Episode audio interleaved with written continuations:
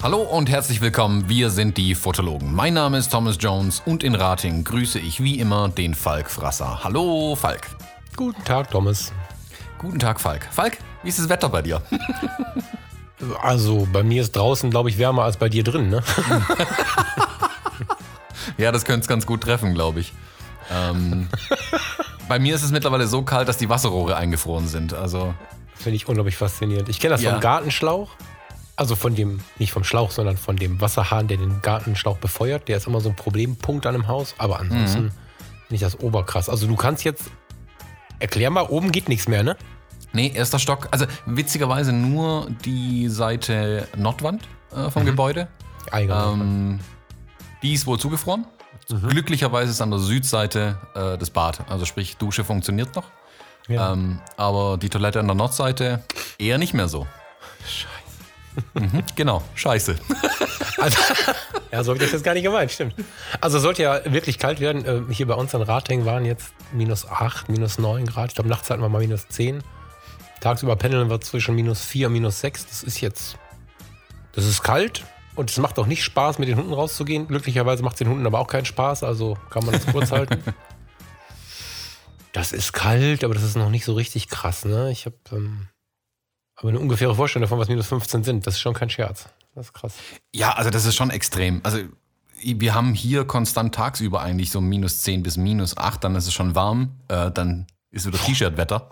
ähm, nachts ist es wirklich, also ich, keine Ahnung, tagsüber sind die Fühltemperaturen, die man äh, dann auch immer angezeigt bekommt, mittlerweile sind bei minus 17 Grad, tagsüber, wohlgemerkt, wenn hier der Wind durchpfeift. Ähm, nachts dürfte es noch extremer sein, auf jeden Fall. Was ich ähm, in eurem alten Schloss total spannend finde, sag mal den Hörern bei voller Heizleistung deine Innentemperatur gerade.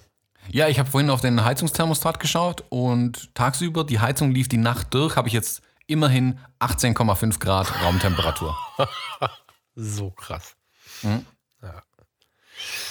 ja, krasse Nummer. Also ich, ich mag ja extreme Wetter, ich finde die ja immer irgendwie interessant, weil sie uns dann noch einmal mehr zeigen, wo der Hammer hängt irgendwie und was die Natur so für, für eine Macht besitzt und wie klein wir sind. Und die Russen Mhm. lachen jetzt darüber, ne? Also bei denen ist ja, ist das ja Wohlfühlwetter, aber dennoch, es ist ganz schön beeindruckend, wie wir mal wieder an den kleinsten Temperaturschwankungen verzweifeln. Das ist, äh, ich bin neulich zur Arbeit gelaufen, weil kein Bus fuhr morgens. Mhm. Unfassbar. Also ich schaue auf den Rheinturm und sehe das Ruhrgebiet dampfen, aber ein Bus war nicht zu bewegen. Also das ist unglaublich, echt. Mhm. Also für mich ist das Ganze ein bisschen in Perspektive gerückt worden. Ich habe ähm, auf Kuba ähm, einen Kanadier kennengelernt, Dave. Hallo Dave. Ähm, Hi Dave. Dave arbeitet äh, auf einer Bohrinsel. Mhm. Irgendwo im Norden Kanadas. Und da hat es dann halt, er meinte, er hat das Rauchen aufgehört, als er draußen stand und versucht hat, sich bei minus 60 Grad äh, eine Zigarette anzumachen. Minus 60 Grad. Minus 60 Grad gefühlte Temperatur. Klar, draußen auf dem Meer irgendwo, da pfeift halt der Wind einfach nur drüber. Und dann oben auf dem Turm gestanden. Also faszinierend auf einer Ölplattform sich eine Zigarette anzumachen, fand ich sowieso gut, aber ja, scheinbar irgendwie so kann man zum Rauchen aufhören. Wie Also hat auch. Positives die Kälte. Ja, ich habe halt immer gedacht, ich wäre voll der harte Typ, weil ich mal unter der Zugspitze mit so einem 20 Jahre alten Wohnmobil bei minus 18 Grad genächtigt habe und mir dann nachts die Heizung ausgefallen ist. Mhm. Das war schon eine harte Nummer, aber minus 60 Grad, das ist ja. Ja, also ich weiß nicht, ob er minus äh, 60 Grad Fahrenheit meinte oder Celsius oder mit was die dann rechnen. Saukalt auf jeden Fall. Also egal welches, es ist saukalt gewesen. Unfassbar. Mhm. Ja, und jetzt sitze ich hier aber mit einer schönen Tasse Tee, ähm, ganz gemütlich, eingemummelt hier in meinem Studio in eine Decke gewickelt, ähm, weil heute ist Buchclub. Ja, aber warte mal eben, ich bin noch nicht fertig. Du bist noch nicht fertig. Ich muss noch, ich möchte noch was loswerden. Ich je. muss noch einen Antrag machen. Oha. Wir haben viele, viele Jahre zusammen verbracht. Wir sind mh, durch harte Diskussionen gegangen und am Ende immer wieder irgendwie zueinander gekommen. Ich habe dich irgendwann dem Thomas vorgestellt und wir haben zusammen, ich weiß gar nicht mehr, eine Kiste Bier getrunken, hatten großartige Abende und jetzt möchten wir dich fragen, ob du nicht unser Moderator werden möchtest, Sebastian Freitag. Ja, Ja, von tiefstem Herzen. Genau, für den Fotologen Campus. es ist so, dass wir, ähm, das ist ernst gemeint, ähm, es ist so, dass wir tatsächlich feststellen, dass wir nicht mehr alles mitkriegen so. Ähm, also wir kriegen alles mit, aber zeitverzögert. So, wir kriegen zu der Zeit, in der es passiert, nicht mehr alles mit. Und es ist besonders schade, wenn uns mal eine Frage gestellt wird oder mal irgendwas ähm, kommt, wo man darauf reagieren könnte, im äh, Guten wie aber auch vielleicht mal im nicht so Guten. Und der Sebastian ist halt nah dran. Der Sebastian tickt da ähnlich wie wir. Und da, wo er nicht so tickt wie wir, ich meine, wir ticken ja auch nicht gleich, können wir uns gut abgleichen. Ähm, wir würden uns darüber freuen, aber auch wenn wir ihn jetzt hier so lauthals überfallen, darf er Nein sagen. Also, Sebastian, überleg dir das mal. Ich glaube, wir fänden das ganz cool. Ja. Mhm. Fertig. Sehr gut, sehr gut. Bin ich gespannt auf seine Antwort. Du möchtest es auch, ne? Ja, nee, das können wir gerne so machen. Sehr gerne sogar. Wir haben das vorher so besprochen. Also, also nicht, dass ich jetzt hier so einen Scheiß erzähle, aber dass wir. Ähm, Dass du mich hier mit dem Antrag überrumpelst. ja, ne, genau, den habe ich, den hab ich nicht besprochen, das stimmt. Der Fotologen Buchclub, lass uns mal zurücklehnen, das ist gut. Mhm, der Fotologen Buchclub. Ähm, wir hatten es ja schon angekündigt, äh, letzte Woche. Vorletzte Woche? Letzte Woche? Nee, Nee, letzte letzte, Woche. im Podcast hatten wir es angekündigt, Ja. das Buch, genau. Ähm, ich, die Rückmeldungen aus dem Campus waren wohl auch so, dass schon einige das Buch entweder schon im Regal stehen hatten, was ich richtig witzig fand, Ja. ähm, oder es jetzt tatsächlich für die Buchclub-Folge gekauft haben. Und freue mich jetzt wirklich sehr mal, dieses neue Konzept Buchclub, äh, also was heißt neu, dieses leicht veränderte Buchclub-Konzept ähm, zu testen. Ja. Also, dass die Hörer zum Teil schon mitblättern können im Buch. Ja, ja, genau. Das ist ja alles so passiert, aber wir, wir kriegen halt immer mehr. Also am Buch haben wir immer schon Spaß, auch unabhängig voneinander, aber es macht halt auch großen Spaß, so ein bisschen zu überlegen, wie macht es Spaß, was kann man da noch verändern, wie kann man es vielleicht noch ankündigen und ähm, ja, ich bin sehr gespannt. Thomas, wolltest du es vorstellen? Soll ich es vorstellen? Ja, bitte. Ähm, das Werk, das vor uns liegt, heißt Die Geschichte der Fotografie in über 1500 Bildern. Von Tom Eng. Tom Eng, genau. Der Mensch ist äh, Fotojournalist in ähm, England. Der hat ähm, an der Universität von Westminster lange eine Professur gehabt und arbeitet unter anderem für die BBC, hat eine ganze Menge Bücher draußen. Ähm, ist aber jetzt kein klassisches Fotobuch von Tom Eng. Ich weiß offen gestanden gar nicht, ob überhaupt ein Foto von ihm drin ist. Hast du das gesehen? Ich habe es jetzt nicht geprüft. Gibt es irgendwo ein Bild von ihm, Thomas? Also was er gemacht hat? Nee, ne? Ich glaube nicht. Ich glaube nicht. Da er sich, glaube ich, zurückgehalten. Gott, wahrscheinlich gibt es irgendwo ganz explizit eins, wir haben es beide nicht gesehen, aber also ich habe es jedenfalls nicht gesehen. Es ist mehr eine Sammlung und eine Reise durch die Geschichte der Fotografie, die spannenderweise aber auch, ähm, also da ist nicht nur 1925, hm, hm, hm, hm, sondern er geht ähm, über verschiedenste Themen. Er geht über die Technik, über die Emotionen, über politische Diskussionen. Richtig geil und ähm, egal wie lange wir jetzt darüber sprechen, so richtig wiedergeben kann man es nicht. Das ist eigentlich was für so einen Abend am Kamin, für einen gemütlichen Sonntagnachmittag. Super spannend. Ja. Mhm. Ich nehme es mal auf den Schoß. Es ist äh, nicht so klein. Ich habe die Daten. Jetzt haben wir die. Äh, Also ich hatte Probleme, das Buch ähm, durchzuarbeiten, weil es doch ein bisschen schwer äh, irgendwann liegt. Also das ist nicht so ein Buch, was man so mal eben mit ins Bett nimmt und dann mal einen kurzen Moment einnickt, wobei das eigentlich fast nicht passieren kann. Kann es einem sein, dass einem durchaus die Nase bricht, das Ding. Ja, es wie, ist ein- wie viele Seiten hatten das Ding überhaupt? Fast Seiten? 400. ja, und, und nochmal so einen dicken Einband. Unfassbar dicken Einband. Es ist halt, also ich ähm, sitze im Schneidersitz davor. Ich habe es irgendwie vor mir auf dem Kissen liegen. Also nicht jetzt gerade, aber wenn ich es gelesen habe, im Schneidersitz. Irgendwie auf dem Sofa oder auf dem Bett. Dicken Pott Tee oder Kaffee dabei. Super. Mhm. Ja, gehen wir mal ins Thema. Er reist halt so durch die Jahre, wobei es nicht so ist, ähm, dass die den, dass die die oberste Oberschrift bekommen. Also die, die Überschrift da oben drüber ist immer die Zeit. Also das ist schon so. 1820 bis 1849 die ersten Bilder, 1915, 1939 Identitätsfindung. Es ist schon so, dass es diese Überschriften gibt. Ist aber nicht so, dass man sich von denen alleine leiten lässt. Die geben so eine gewisse Sicherheit beim Blättern, dass man ungefähr weiß, wo man ist, auch durch die Seitenzahlen. Aber es ist nicht so, dass man das Gefühl hat, nur auf dem Zeitstrahl zu sitzen beim Lesen. Das geht immer ganz sympathischen Hintergrund, finde ich. War ja auch ein bisschen so meine Befürchtung bei dem Buch. Ähm, als ich nur den Titel gelesen habe, so die Geschichte der Fotografie in Bildern, oh, da dachte ich mir schon, das könnte auch ganz, ganz, ähm, Schlimm. Ganz schlimmer, äh, schwergängig zu lesen sein oder halt, also wenn er dann sich halt hinsetzen würde und schreibt, und das war die erste Kamera und dann war hier und da und hast du nicht gesehen. Ich finde, das Buch ist, vielleicht auch weil meine Erwartungen ein bisschen geringer waren, extrem spannend. Also ich konnte, das Buch, wo ich es bekommen habe, habe ich es bestimmt zwei Stunden lang nicht mehr aus der Hand gelegt. Ähm, weil ich nur da drin geblättert habe und dann habe ich wirklich angefangen, von vorne nach hinten durchzulesen, dieses Buch. Und zugegebenermaßen, ich hätte von mir selbst erwartet, dass ich halt mir die Bilder anschaue und die Seiten lese, die mich jetzt wirklich brennend interessieren. Ja. Ähm, aber ich habe das Ding fast komplett durchgelesen mittlerweile. Also unfassbar interessantes Buch, wirklich. Und extrem gut auch geschrieben. Also es, es fesselt einen tatsächlich. Hätte ich nicht damit gerechnet bei dieser Art von Buch. Ja, und man muss es nicht durchlesen, das ist ganz interessant. Sonst war ich mal der, der viel durchgelesen hat. Jetzt war ich der, der so sich so Rosinchen rausgepickt hat.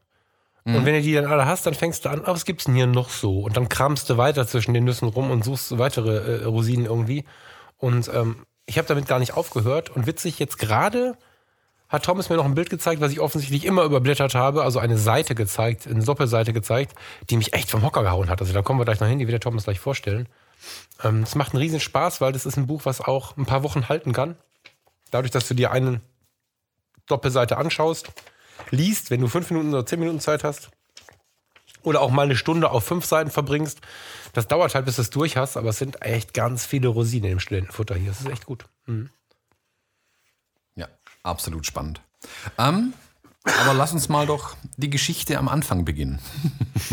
Ja. Ähm, du hattest nämlich ein Bild rausgepickt schon, das wir beide super spannend fanden. Ähm, Ja. Und lass uns doch darüber mal ein bisschen sprechen. Genau, ich habe am Anfang überlegt, wie kommen wir rein in diese, in diese Buchbesprechung. so, und wie starten wir die? Und da es ja jetzt hier dann doch irgendwie um die Geschichte, also um Zeit geht, habe ich doch gedacht, lass mal vorne anfangen. Und das ähm, allererste Foto, was man so googelt, meistens ist von dem Mann, den ich niemals aussprechen konnte. Ich habe, ähm, mein Gott, kannst du das? Also Seite 20 ist das. Ich weiß nicht, ob du ihn aussprechen kannst. Nisch, Nisephoре. Boah, bitte helft uns. Moment, Moment, Moment. Ich such's noch. Ja, guck mal. Nietzsche, glaube ich, ist der Nachname. Seite 20. Nietzsche? Nein, der hat. Das war ein anderer. Nee, nicht Nietzsche. Nietzsche. Seite 20 unten links. Ah, ja, okay, Moment. Ich hab's jetzt Sag mal kurz den Namen. Ich halte das Buch hoch, um das einzusprechen. Moment. Ähm, Nies, ja. Ja. So ein Typ, Ja, so ein Typ mit so einem ein Typ hat unaussprechbaren Namen. äh, die Kamera acht Stunden aus dem Fenster gehalten. Also genau genommen war das Fenster das Objektiv. ähm, es ist eine acht Stunden Belichtung von 1826. Die ist jetzt nicht so richtig spannend und äh, wenn man sie digital beschreiben wollen würde, hätte sie 34 Megapixel, aber ähm, das finde ich, reißt mich schon so ein bisschen mit, weil wenn ich mir vorstelle, 1826. 100 Jahre später war 1926 und jetzt haben wir fast schon 2026. Mm, Fotografie ist ja was Neuzeitliches, auch wenn wir von 1826 ausgehen. Aber wenn wir ehrlich sind, haben wir immer etwas spätere Zeiten im Kopf. Also wenn wir eine Kamera von 1930 finden, haben wir schon das Gefühl, wir stochern zwischen den Dinosauriern rum, wenn wir damit ein Foto machen. 1826 mal eine ganz andere Hausnummer. Und ähm, wenn ich so ein Foto betrachte, kommt in mir ein Gefühl auf, was seine, wie sagt man, seine Spitze findet, wenn man ein bisschen weiter blättert, in, auf Seite 24. Da sind wir ein paar Jahre später. Das Mondaguer, Daguerre, mein Gott, ich kann das alles nicht aussprechen, das kannst du keinem erzählen hier. Ja, Daguerre ich, heißt der, ne? ich höre jetzt schon äh, Benoit, wie er uns in der Sprachnachrichten er uns schickt und uns die Aussprache der Namen erklärt. Ja, ich habe das beim letzten Mal schon gedacht und jetzt tatsächlich vergessen, muss ich gestehen, ähm, dass ich äh, so Bildautoren und so vorher mal ähm, bei YouTube und so stalke, um zu hören, wie sie ausgesprochen werden. Ähm, beim Lesen Ja. habe ich da für mich irgendwie Methoden gefunden, damit gut umzugehen. Wenn ich es vorlese, wird es schwierig. Ja, man, man, man liest die Namen und denkt sich, hm, der heißt so und so. Aber es dann tatsächlich mal laut auszusprechen, ist echt nochmal eine ganz andere Kiste. Ja, ich glaube, mein, mein Gestotter auf fremde Namen ist langsam legendär hier in diesem Podcast. ja, Seite 24. Ähm, Ja. Gibt es ein Foto von 1838? Boulevard du Temple, spricht man das, glaube ich, aus. Ähm, in Paris ist der Ort, auch aus dem Fenster fotografiert. Mm, man sieht, wenn wir jetzt mal nur den Bildinhalt greifen, eine Straße, eine kleine Allee, Kopfsteinpflaster, typische Pariser Häuser, wie sie bis heute auch teilweise in Paris stehen oder viel in Paris stehen. Und wenn man aber mal genau hinschaut, sieht man durch die Verwischungen in den Bäumen, durch, ja, da ist so ein Schuhputzer, der ist auch nochmal Thema dann nachher im Text. Ähm, da ist so ein Schuhputzer im Bild, ganz unten, ganz klein. Ähm, dass es alles sehr verwischt und verwaschen ist, was dafür spricht, dass die Belichtungszeit auch extrem lang ist. Ähm, ein Foto von 1838. Was ich gerade meinte, auf der Seite 20, wenn ich mir so ein Foto anschaue, dann passiert ja was mit mir. Das auf der Seite 20, das erste Foto mit den 8 Stunden Belichtungszeit, das ist noch irgendwie eine Burg. Hm. Auf der Seite 24 kommen wir in die Gegenwart. Auf der Seite 24 haben wir ein Foto, was ich greifen kann, wo ich erkennen kann, was es zeigt, wo ich eine Stadt erkenne, auch die ich kenne. Und dann merke ich aber, ich mache eine Zeitreise. Also ich, ich, ich bin im Jahr 1838, wenn ich mir dieses Foto anschaue. Da sind Fenster, da sind Gardinen, dahinter leben Menschen. Und ich bekomme einen Moment zu sehen, was wir in der Fotografie eigentlich alltäglich haben, der wie aus einer Zeitmaschine mir auf den Tisch gelegt wird. Also wenn wir was aus den 30er, 40er, 50er Jahren sehen, teilweise aus unserer Kindheit, ist das ja schon eine Zeitmaschine. Aber 1838 ist echt unfucking fassbar krass, finde ich. Mhm. Also das Foto das reißt mich echt mit. Da habe ich auch schon überlegt, ob es das nicht irgendwo ähm, zu erwerben gibt. So aus dem Buch raus kopieren finde ich ein bisschen schwach.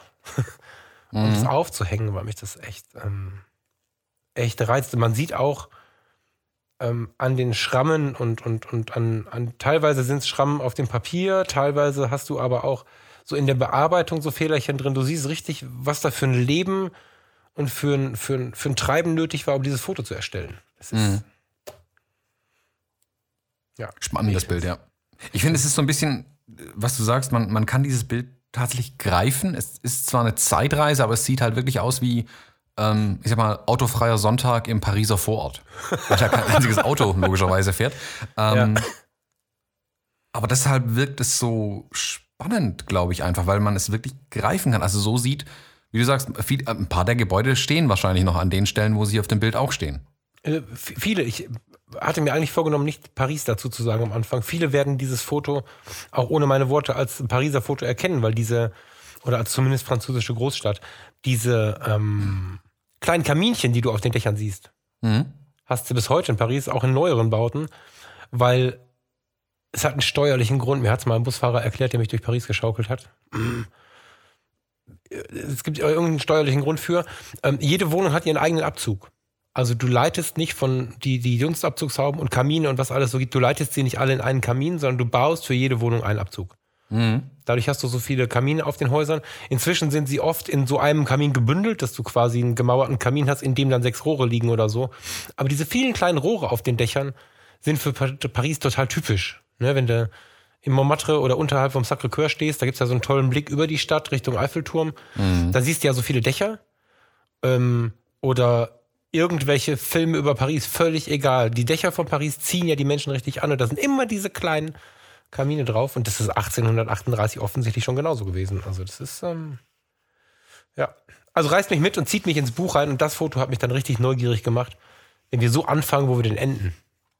Mhm. Ja, absolut. Genau. Ähm, ich hatte, was mich so an dem Buch, ich sag mal, ein Stück weit gefesselt hat oder wo ich dann dachte, wow, das ist ja super spannend und total interessant geschrieben auch und man kann unglaublich viele Parallelen auch ziehen, ähm, ist die Seite 94 zum Beispiel. Oder was, Moment, ja, Seite 92 und 94. Also 92, 93, 94. Ähm, da erzählt er ein wenig über die Geschichte der Brownie. Die Brownie, du hattest vorhin schon einen schönen Namen für die Kamera, wie Aqua. Also die Deutschen, die Deutschen kennen sie eigentlich als die Aqua Box. Das ist so, glaube ich, Aqua Box, genau. geläufig. Es gab verschiedene, also Boxkameras werden sie im Deutschen genannt. Wolltest du genau. das kurz technisch erklären? Oder also weißt du ungefähr, wie sie funktionieren? Ähm, ist ein, eine schwarze Schachtel mit Loch vorne dran. ja, Fixfoto, Fixfokus, genau. also vorher ist, war. Ist ein bisschen ja, wie die heutigen Einwegkameras eigentlich, von der Idee her. Ja, also Fotografie war ja, war ja eine ganze Zeit lang so unglaublich besonders, einfach nur, weil man es hatte. Also da ging es ja noch lange nicht um Bildgestaltung und, und, und, und solche Dinge, sondern wenn du eine Kamera hattest, was schon hält, wenn du dann auch noch ein Foto entwickeln konntest oder du konntest ein Foto machen und das am Ende entwickeln, das war ja unfassbar. Und selbst als dann die Auslagerung beginnt, dass das Entwickeln andere getan haben, begann, hm, mhm. ähm, da war es schon, war es immer noch so, dass das Fotomachen eine große Kunst war, das zu verstehen, damit umzugehen. Und wer so eine ganz alte Kamera mal in der Hand hatte, also jetzt im Fotologen Campus läuft ja gerade dieses Projekt, dass die Aqua Isolette durch Deutschland geschoben wird. Danke, Dimo. Und äh, viele unserer Hörer äh, für eine Woche diese Aqua Isolette bekommen, um damit Fotos zu machen, um am Ende damit eine Ausstellung zu machen. Das ist auch so ein Gerät, was sicherlich nicht mal eben zum Fotografieren eingeladen hat in diesen Zeiten, weil es einfach schwer zu bedienen ist. Und ähm, plötzlich kam, jetzt muss ich aber lügen, wann war denn das? Wann ging das denn los? Die Aqua Box ist von Anfang 1900er Jahre, 1910, 1920. Die Brownie ist älter, ne? Sehe ich gerade. Mm, ja, die Brownie war 1884. Das erste Modell, Modell dieser robusten Kamera kam 1900 in den Massenmarkt. Ja, so. Ja. Dann gab es also plötzlich die Pioniere, die hatten diesen riesigen Teppich auf dem Kopf und haben alle hatten so explodierende Blitze und hatten einen Pferdewagen dabei, um ein Foto zu machen. Und dann kam da so eine Kiste raus, da hast du einen Film eingelegt, einen Mittelformatfilm, nehme ich an, zu der Zeit. Mhm. 120er Film gab es schon, sehe ich gerade rechts, ja. Ähm, und dann gab es die Kamera fürs Volk. Eine Fix-Fotos, ähm, meistens war es wirklich ganz fix. Äh, es gab Kameras nachher, wo du so hin und her schalten konntest zwischen vier und acht Metern oder irgendwie sowas. Und dann gab es am Anfang keine Einstellung, nachher gab es hell und dunkel, wo du einfach gucken musstest, ähm, wie lange belichtet das Ding jetzt. Dann hast du es hingehalten, du hattest keinen Sucher und hast diese Holzkiste auf dein Kind gehalten. Das ist ja so ein schönes Foto, wie Mutti ihr Kind, oder ist das die Schwester, ich weiß gar nicht, fotografiert. Hm, ja, das ein anderes Kind sogar sein. Ähm, das war eine Revolution. Damals gab es ja da auch schon irgendwie relativ viel Stress drum. Ne? Du hast dich damit ein bisschen beschäftigt, oder? Mm. Hast, du da, hast du da was zu? Du hast mir zumindest erzählt dass die schon für Diskussionen auch gesorgt hat, unter den Fotografen ganz besonders. Genau, das war dann die Geschichte, die daraus entstanden ist. Also es war plötzlich möglich, eben für jedermann, sogar Kinder, ähm, plötzlich Bilder zu machen mit den Kameras. Man hat die komplette Kamera dann witzigerweise auch wieder eingeschickt ins Labor, dort dann die Filme entwickeln lassen und bekam sie dann quasi mit einem neuen Film zurück. Ähm, Ach, guck mal, war, das wusste ich gar nicht. Okay. Ja, ja, doch, die wurde komplett eingeschickt. Also es gab dann also auch Rollenfilme, die, also es ist vieles einfacher geworden zu der Zeit einfach. Ähm, und viele kleine Erfindungen ähm, haben dann dazu geführt, dass einer halt schlau genug war, äh, der nichts, also man nichts direkt vielleicht erfunden hat, aber eben viele Erfindungen zusammengebracht hat in dieser Brownie-Kamera. Und ja, plötzlich war Fotografie für jeden erschwinglich, für jeden machbar und ähm, da kamen dann diese Schnappschüsse auch auf.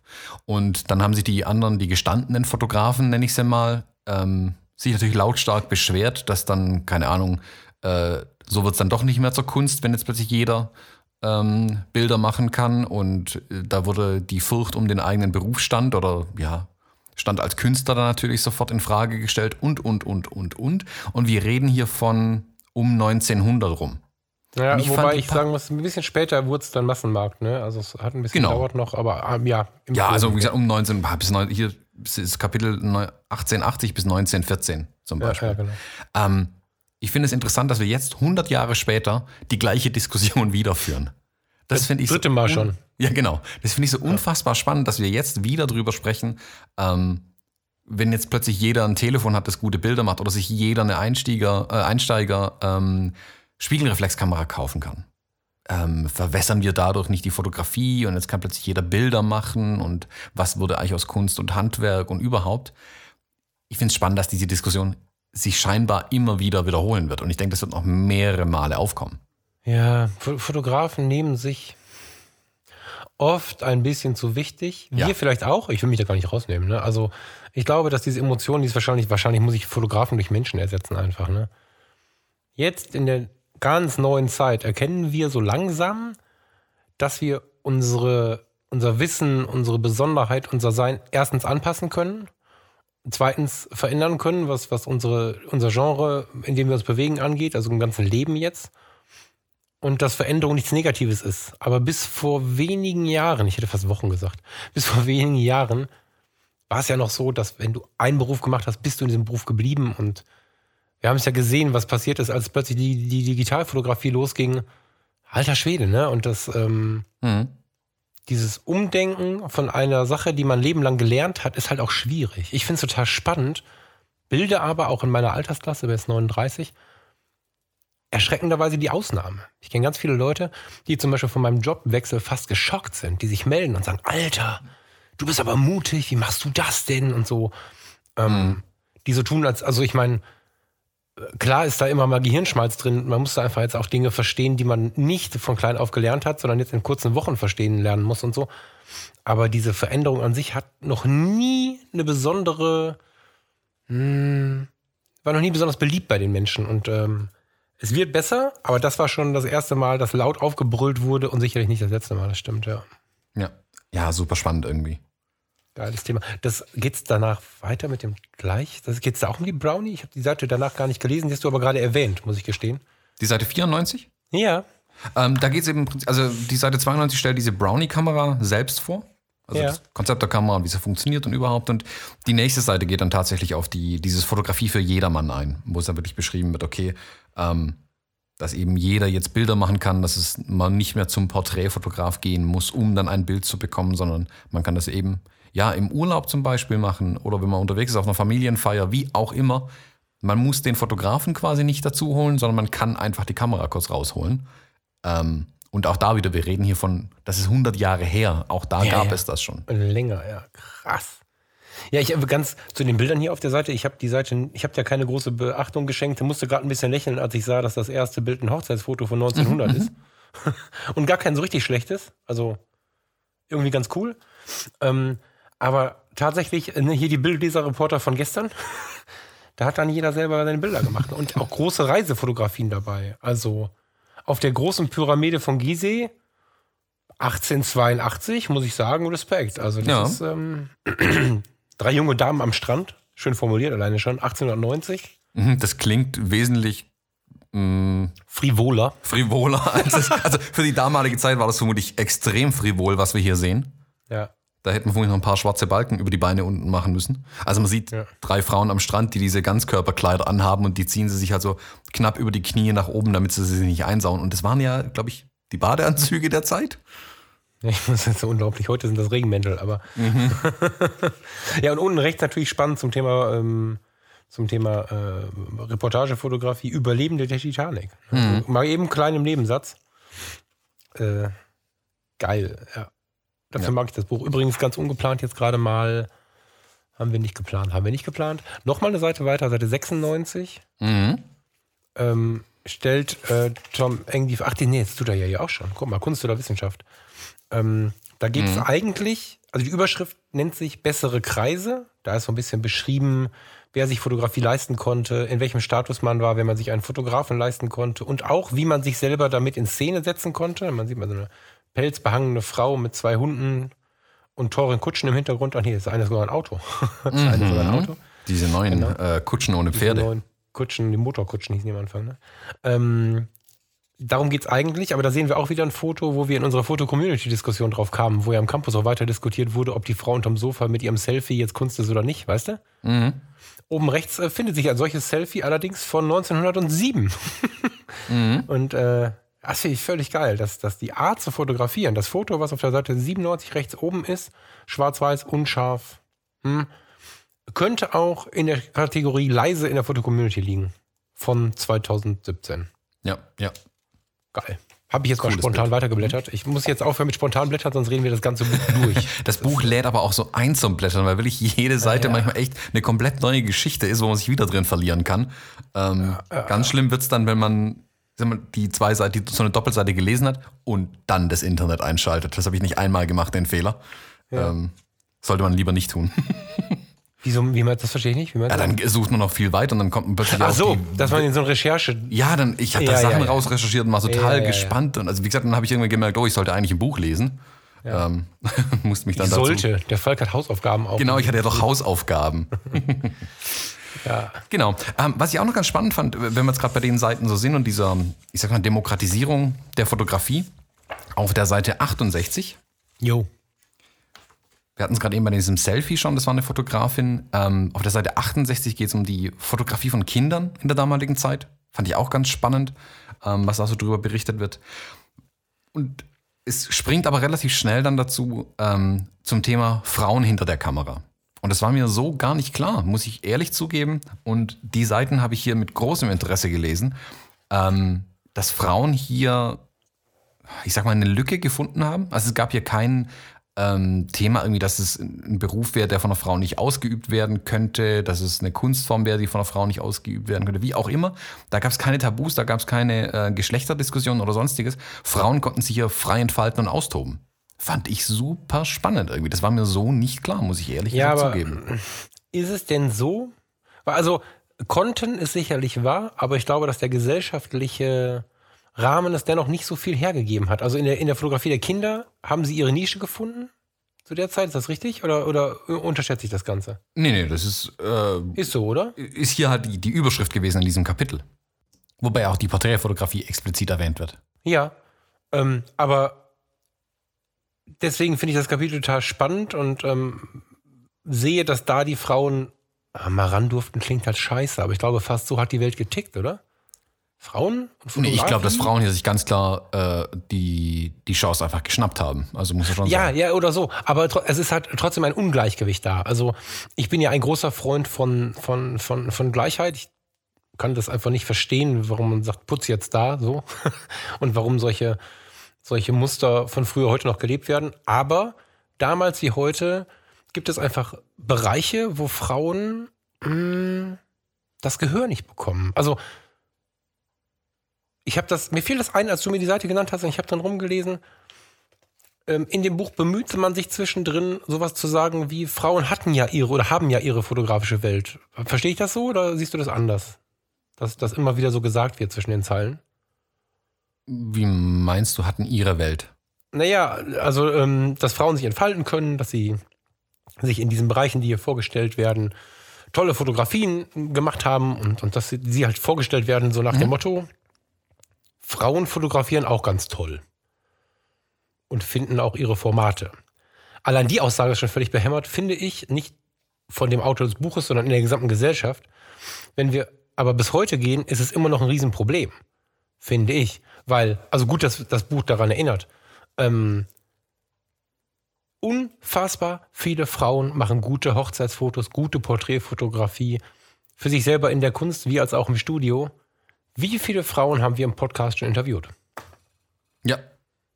Wie viele Frauen waren schon Thema? Und das liegt ja nicht daran, dass Thomas und Falk irgendwie mit Frauenproblemen hätten. Ganz im Gegenteil. Also ich, ich musste lachen, als die Nadine Winkelmann mich mal er, ermahnt hat, wann wir denn endlich mal eine erste Frau einladen. So. und ähm, ich finde, dass sicherlich ist es interessant zu sehen, wie das sich durch das ganze Buch die Mühe zieht, die Frau darzustellen. Aber am Ende sind es fast alles Männer und es wird zwischendrin immer mal wieder geteasert, aber die Frauen können das auch. Und die Frauen haben auch fotografiert und so.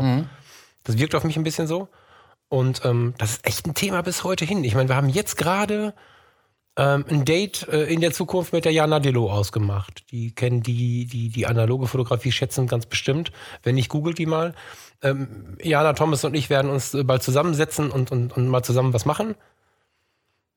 Aber es ist echt schwer, ähm, da so ein, so ein, so ein, ja, so ein gleiches Verhältnis hinzukriegen. Irgendwie. Woran liegt das? Das liegt weder an dir noch an mir. Wir haben da Bock drauf. Ähm, da muss ja immer noch was Gesellschaftliches mitspielen. A, dass die Frau nicht so laut in die Öffentlichkeit geht, in der Fotografie zumindest, in vielen anderen Bereichen auch. Aber auch, dass sie vielleicht nicht so viele Hörer findet. Ich, hast du da eine Antwort drauf? Ich finde das hochinteressant als Thema. Ich habe mich auf der Keep It Real Konferenz in Berlin oben mit einer Fotografin ähm, genau über dieses Thema unterhalten. Hallo Gina Gonni aus München. Ähm, Das ist More Magenta, oder? genau. Ah ja. Ähm, und also Hochzeitsfotografin. Ähm, und ich habe mit ihr auch drüber gesprochen, weil es einfach, weil es mich interessiert hat. Und ich weiß gar nicht, wie wir auf das Thema gekommen sind. Ist ja auch egal. Auf jeden Fall hat sie auch gesagt, sie geht zum Beispiel in, das blieb mir so hängen, in Foren zum Beispiel. Also wenn sie in einem Forum, in einer Facebook-Gruppe, wie auch immer, ähm, sagt sie ganz klar, sie als Frau findet weniger Gehör oder wenn sie eine technische Frage gestellt, äh, Frage stellt, wird es immer als, äh, wie man sich sagen, also ein bisschen so als Doofchen deklariert. Ähm, noch schlimmer ist es, wenn sie eine technische Antwort liefert, von der sie absolut bessere Ahnung hat, wie der Fragesteller ja, ja ganz offensichtlich, ja. Ähm, schwingen halt auch einfach immer Vorurteile mit. Was sicherlich dann bei vielen auch dazu führt, dass sie einfach abwinken und sagen, nee, dann bringe ich mich lieber gar nicht erst ein. Ja. Ähm, das ist super schade, weil ich, weil die, wie du sagst, Frauen, also es gibt überhaupt kein Thema, natürlich können das Frauen genauso gut wie Männer. Ähm, ich finde es auch super spannend, wie sich dieser, es ist schon ein Faden, der sich hier durch das Buch durchzieht mit den Frauen, finde ich. Er erwähnt es immer wieder, er erwähnt es bewusst immer wieder. Ähm, es werden auch ein paar Frauen vorgestellt, aber wie du sagst, der Großteil sind Männer. Ähm, ich glaube aber auch da, dass einfach die Männer da bekannter sind vielleicht oder sich auch selbst bekannter gemacht haben. Also das ist, das ist jedem von uns klar, die Männer können lauter trommeln, wenn sie wollen manchmal, während Frauen manchmal ein bisschen zurückhaltender sind bei solchen Sachen. Ja, genau, um, ähm. ganz ganzheitlich betrachtet. Also ich wollte weder sagen, dass der Tom Eng da irgendwie eine schiefe Meinung hat, noch dass wir irgendwie, also das war so ganzheitlich betrachtet, wie kommt das? So war das gemeint. Ja. Ne? Ich habe jetzt aber zum Beispiel, ich war jetzt am Montag auf der Mindmapping 2018 Veranstaltung in Mannheim und habe ein paar mhm. Fotografinnen kennengelernt. Also da ging es hauptsächlich um äh, Fotografie von Kitas, Kindern, Familien, so war das mhm. grob umrissen. Das, das, ist immer der Themenschwerpunkt oder wo die meisten ähm, Fotografen und Fotografinnen herkamen aus ihren Bereichen. Mhm. Auch die, die ähm, Sprecher, die da waren. Mhm. Und da war, ich würde ich würd sagen, 60 Prozent Frauenanteil, wenn nicht mehr. Ja. Ähm, darf mich gern korrigieren. Das war eine Einschätzung einfach. Und da ist auch sicher wieder eine Nische, die die Frauen da für sich gefunden haben. Aber da auch qualitativ gibt es da überhaupt ähm, gar keine Frage, dass die das mindestens genauso gut machen wie die Männer. Nee, ähm, also es gibt sicherlich Unterschiede, die ähm, so in, in einfach dem Mindset begründet sind. Also wenn ich mir Fotos von Frauen anschaue, sind sie oftmals emotionaler, oftmals sensitiver, sensibler, während Männer eher, und auch das ist schon wieder eine Schublade, die ich auspacke, die ich eigentlich nicht bedienen möchte, aber Männer oftmals, sag ich mal so, eher in so ein Schwarz-Weiß, Street, was auch immer. Also die haben, es gibt schon verschiedene Bereiche, die eher so oder so besetzt sind, was ich aber gar nicht schlimm finde. Ähm, Weil es einfach da so ein bisschen auch um Erziehung, was hat man erlebt, wie lebt man das Leben und so hm, aber es ist halt immer noch in den Hinterköpfen, obwohl viel mehr Frauen schon inzwischen dastehen, bei manchen Männern, die dann aber auch laut trommeln, trommeln war schön. Hm, ohne es, glaube ich, manchmal zu merken, dieses alte Vorurteil weitertreiben. Hast du das damals mitbekommen? Wir hatten im Campus so eine schöne Situation, die kann ich erzählen, weil sie mit absoluter Sicherheit nicht böse gemeint war, sondern ganz wertschätzend. Aber ich bin fast vom Stuhl gefallen und ich wusste, dass das Mädel das mit Humor nimmt. Ähm, in dem Fall ohne Namen, eine Berufsfotografin, gelernt, postet irgendeine Frage. Diese Frage bezog sich, ich glaube, auf ein Objektiv und die konkreten Erfahrungen bei Brennweite X und Gegenlicht, keine Ahnung. Also es war schon eine sehr konkrete Frage. Mhm. Und zwei der antwortenden Männer gaben sich alle Mühe, ihr die komplette fotografische Bandbreite zu erklären. Blende, Zeit, Luft anhalten, welche Uhrzeit. Also, aber auch witzigerweise auf so einer, also die haben sich nicht gescheut, als Amateurfotografen oder Hobbyfotografen einer Berufsfotografin die Fotografie erklären zu wollen. ich habe mich totgelacht, ja. Ich wusste, dass sie das nicht übel nimmt, habe sie dennoch angeschrieben, es war okay so, aber es war zum Schießen. Und die Antwort, die sie haben wollte, gab es nicht. Über die haben wir dann per PN rüber gesprochen. Mhm. So, das, äh, das entdecke ich im Leben halt immer wieder. Das finde ich sehr schade. Vielleicht, jetzt sind wir voll vom Thema ab, also so ein bisschen noch in diesem Buchthema, aber vielleicht finden wir tatsächlich auch mal ein paar mehr Fotografinnen, die Bock haben, in den Podcast zu kommen irgendwie. Mhm. Ich freue mich, dass Diana jetzt kommt. Da, da freue ich mich sehr drauf. Mm, wenn sich niemand meldet, meldet euch gern. Wenn sich niemand meldet, müssen wir mal konkret anschreiben. Also gibt das also jetzt nee, irgendeine Frau, hallo, grüß dich, schön, dass du da bist, wäre jetzt genau das Gleiche in schlimm. Da würden wir versuchen, was gerade zu reißen, aber es gibt doch da draußen ganz viele, die was zu erzählen haben und ich finde, da müssen wir mal ran. Mhm, genau. Weiberabend. Genau. Ach, du hast gar keine, was? Mädelsabend im Podcast. Mehr, ne? Bitte? Du hast gar keine langen Haare mehr. Nee, ich habe keine langen Haare mehr. Das ist dem einen oder anderen vielleicht schon aufgefallen. Verdammt, doch kein Weiberabend. Ja, äh, jetzt habe ich uns rausgebracht, aber das, das kam mir jetzt gerade so hart in den Kopf. Man hat es gemerkt, ich konnte es gar nicht ausformulieren, aber dieses Thema Frauenfotografie finde ich super spannend. Mhm. Und gerade Frauenfotografie und Öffentlichkeit. das, das macht es nochmal spannender, weil, weil das äh, dann ein ganz anderer Eindruck ist. Mhm. Ja. Die heutige Episode wird gesponsert von Artidomo. Mit dem Rabattcode Fotologen erhaltet ihr 20% Rabatt auf Druckdienstleistungen. Artidomo.de ist der Online-Shop für Feinartpapiere. Neben den Papieren der Hersteller Hanemühle, Teco, Kensen, Ilford und vielen weiteren bietet Artidomo jetzt auch einen Druckservice an. Feinartdrucke oder Leinwände sind bis zu einer Breite von 1,10 Meter und vielen Metern Länge möglich. Jedes Sonderformat ist dabei machbar. Artidomo bietet individuelle Beratung bei der Wahl des Papiers und der Präsentation an. Ob aufgezogen auf Multiplexholz oder als edle Präsentation in hochwertigen halbe Rahmen. Nutzt mal wieder die Megapixel eurer Kamera und führt den Kreativprozess zu Ende. In Bochum könnt ihr in den Print Classes drucken und richtiges Farbmanagement in einer kleinen Gruppe von maximal vier Leuten erlernen. Den Papiershop findet ihr unter artidomo.de und den Druckservice unter artidomo.eu. Und für Fotologenhörer gibt es mit dem Rabattcode Fotologen bis Ende April 20% Rabatt auf Druckdienstleistungen bei artidomo.eu. Gut, ähm, Falk, du hattest mir noch ein Bild gezeigt, ähm, zu dem du ein paar Worte sagen wolltest. Auf der Seite 191 habe ich mir hier notiert. 191, das ist immer super, wenn du, wenn du einen Freund hast, der äh, so viele Apps und Organisationstalente am Start hat, dass du, wenn du selber eine Zeit hast, die etwas wuselig ist, der dir erklären kann, was du machen wolltest. Warte. 191. Sehr krass. 1915 bis 1939, Stichwort Identität, Ident, mein Gott. Identitätsfindung. Ident, äh, vielen Dank. Boah, das ist echt nicht meine Episode heute. Ich muss jetzt, ich muss jetzt gehen. Kannst du vielleicht alleine weitermachen. Ähm, Seite 190, 191. Ähm, Überschrift ist und sagt vieles im Dienste der Propaganda. Diese Seite spielt in und um den Zweiten Weltkrieg und macht wieder mal deutlich, was Fotografie mit uns machen kann und wie wir von dem, wie es uns gezeigt wurde und gezeigt wird, auch beeinflusst sind. Also wie sehr wir gar nicht objektiv betrachten können. Also du hast auf der linken Seite siehst du ein Foto von Adolf Hitler mit einem kleinen Mädchen. Ich muss gestehen, ein kleines Mädchen. Nee, es ist kein berühmtes Mädchen, es ist ein kleines Mädchen. Irgendwie wünscht sie alles Gute zum Geburtstag, klassisches Bild. Der doof sitzt, steht, beugt sich runter und ist irgendwie betont süß, keine Ahnung, schwarz-weiß, im Hintergrund die Alpen. Hm. Typisches Bild von Hitler. Ähm, in schwarz-weiß, für mich realistische Abbildung eines Dramas. So. Jetzt äh, kann man sich damit beschäftigen, dann wird erzählt aus dem Krieg und, und, und, und Werbung und was die Berufsfotografie für die Pro Propaganda gemacht hat und so. Das sind spannende Themen. Wir schwenken aber nach rechts und dann sehen wir ein Foto auf der gegenüberliegenden Seite, auf der Seite 191, was das Brandenburger. Das ist es doch, oder? Ähm, Das ist nicht, eigentlich ist nicht tief genug, oder? Das ist nicht das Brandenburger Tor, oder? Doch, klar, es ist das Brandenburger Tor, ja. Doch, ne? Also ich sehe keine Quadriga, aber die war aber, glaube ich, noch gar nicht drauf zu der Zeit, ne? Naja, ich habe es irgendwie tiefer in Erinnerung. Also, es zeigt das Brandenburger Tor ähm, in diesen Durchgängen in der Mitte zwischen den Säulen des Brandenburger Tores hängen drei, ähm, über die komplette Höhe, drei große rote Fahnen mit Hakenkreuz. Und da kommt schon der Gag, die Fahnen sind halt rot, ne? Das ist ein Foto von 1939 auf dem der Himmel blau strahlt, das ist ein bisschen verwaschen, blau-grün.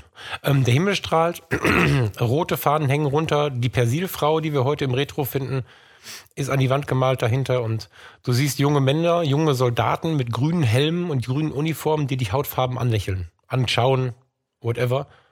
Mhm. Dieses Foto wirkt auf mich nicht realistisch. Wenn wir uns unsere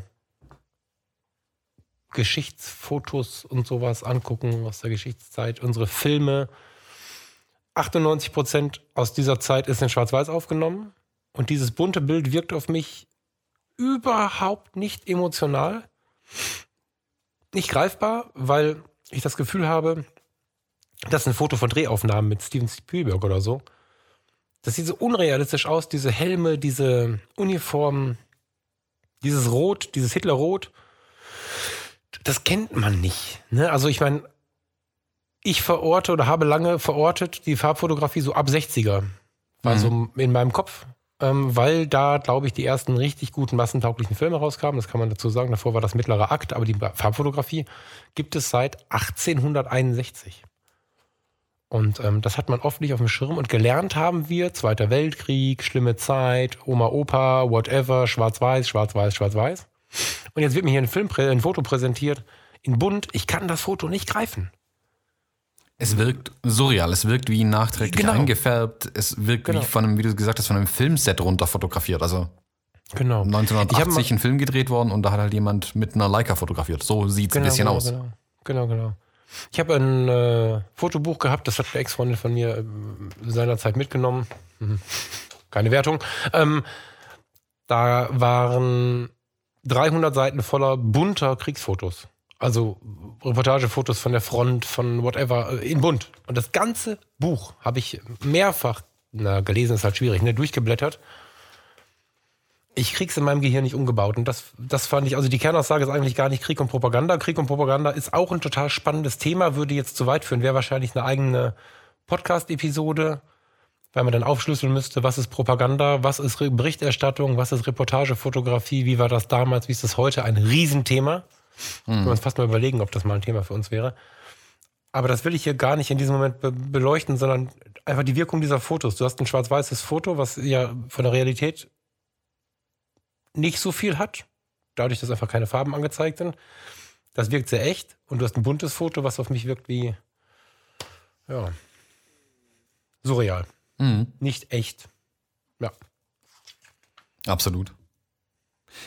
Schlägt dann aber auch schön die Brücke zu einem Thema, in dem, das in dem Buch sehr auch sich wie ein roter Faden wieder durchzieht, ist die, die Reportage, äh, das Ja. Festhalten, ich sag mal, der Wirklichkeit des, des Geschehens, wo nicht Kunst unbedingt im Vordergrund steht, sondern tatsächlich einfach diese, ja, Reportagefotografie eben. Ähm, zieht sich von ganz vorne, ich hatte hier eine Notiz, ich suche die mal kurz so am Rande erwähnt, vielleicht äh, die na, guck, so, so gut organisiert bin ich scheinbar doch nicht. ähm, hier, die Seite 119.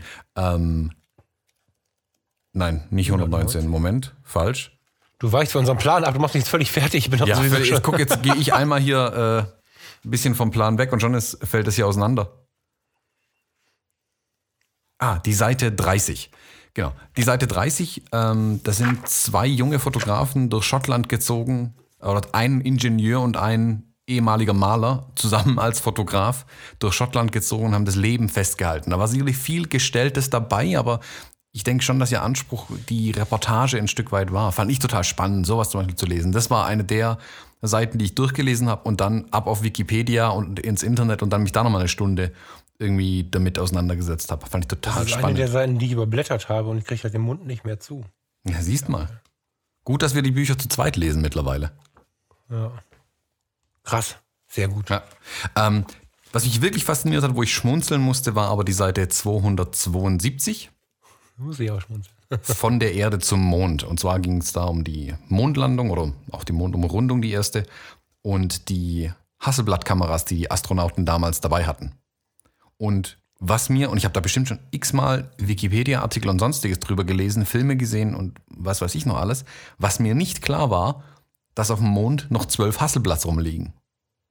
Ach, das war mir auch nicht klar. Ich die wusste, dass nur sie die- da waren, aber Genau. ich wusste nicht, dass sie da sind. Nee, die haben äh, 13 Kameras insgesamt mitgenommen, zwölf liegen auf dem Mond, eine schwebt irgendwo durchs All. Die haben nur Ach, die haben die Filme, Filme noch rausgeholt. Ja, die haben nur die Filme mitgebracht, um Gewicht zu sparen. Was irgendwie logisch ist, aber es war mir nicht klar. Und jetzt liegen, also theoretisch liegen zwölf recht gut erhaltene Hasselblatts auf dem Mond rum. Man müsste nur hingehen und die einsammeln. Das ist geil. Das ist, äh, wäre auch interessant, ob das dann irgendwann nochmal gemacht wird irgendwie. Ne? Ich glaube ja schon, dass wir da nochmal hin müssen in, in, in unserer Geschichte irgendwie. Mhm. Also nicht wir beide, sondern die Menschen. Spannend. Das wusste ich auch nicht, dass die Mhm. da liegen. Ich wusste, dass das Auto da rumsteht. Genau, das haben sie auch stehen lassen. Das hat mir Nina beigebracht. Ja, macht auch keiner Kundendienst. Da ist bestimmt auch zu kalt, als dass es noch anspringen würde. Kennst du das Lied? Was? Wer das Wo Lied? Nena besingt, dass irgendwie Außerirdische den Menschen vorsingen, dass sie doch ihr altes Auto mal abholen sollen. Das steht schon so lange hier rum und so. Ich komme gar nicht auf den Titel, aber es ist schön. ja, mega. Also der Mond an sich hat für mich schon so eine Faszination. Ich habe es immer noch nicht gemacht, mein Mondfoto.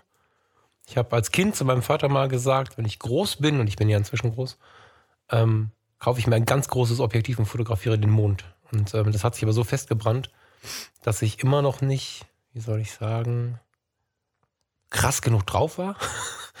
ähm, mich da richtig reinzuhängen, weil das Foto, was ich mir aufhängen wollen würde, was ich selber gemacht hätte, bräuchte irgendwie, ah, das kann ich mir nicht leisten, Kalumet oder so, irgendeine so 800 mm Brennweite oder schlimmer. Und ähm, irgendein Ort auf diesem Planeten, wo einfach kein, keine Luftverschmutzung ist, äh, keine Lichtverschmutzung ist und das miteinander zu vereinen, das Objektiv zu leihen und dann, das ist halt ähm, bis jetzt noch nie so passiert, aber das steht noch ganz groß auf meiner Bucketlist irgendwie, dass ich diesen Mond mal an, der Wand hängen möchte, haben möchte. Und zwar in groß. Hm. Und ähm, auf dem Mond dann wiederum auf die Erde zurückzublicken, ist ja nochmal die absolute, wie sagt, wie sagt der Geist immer, diese Endstufe.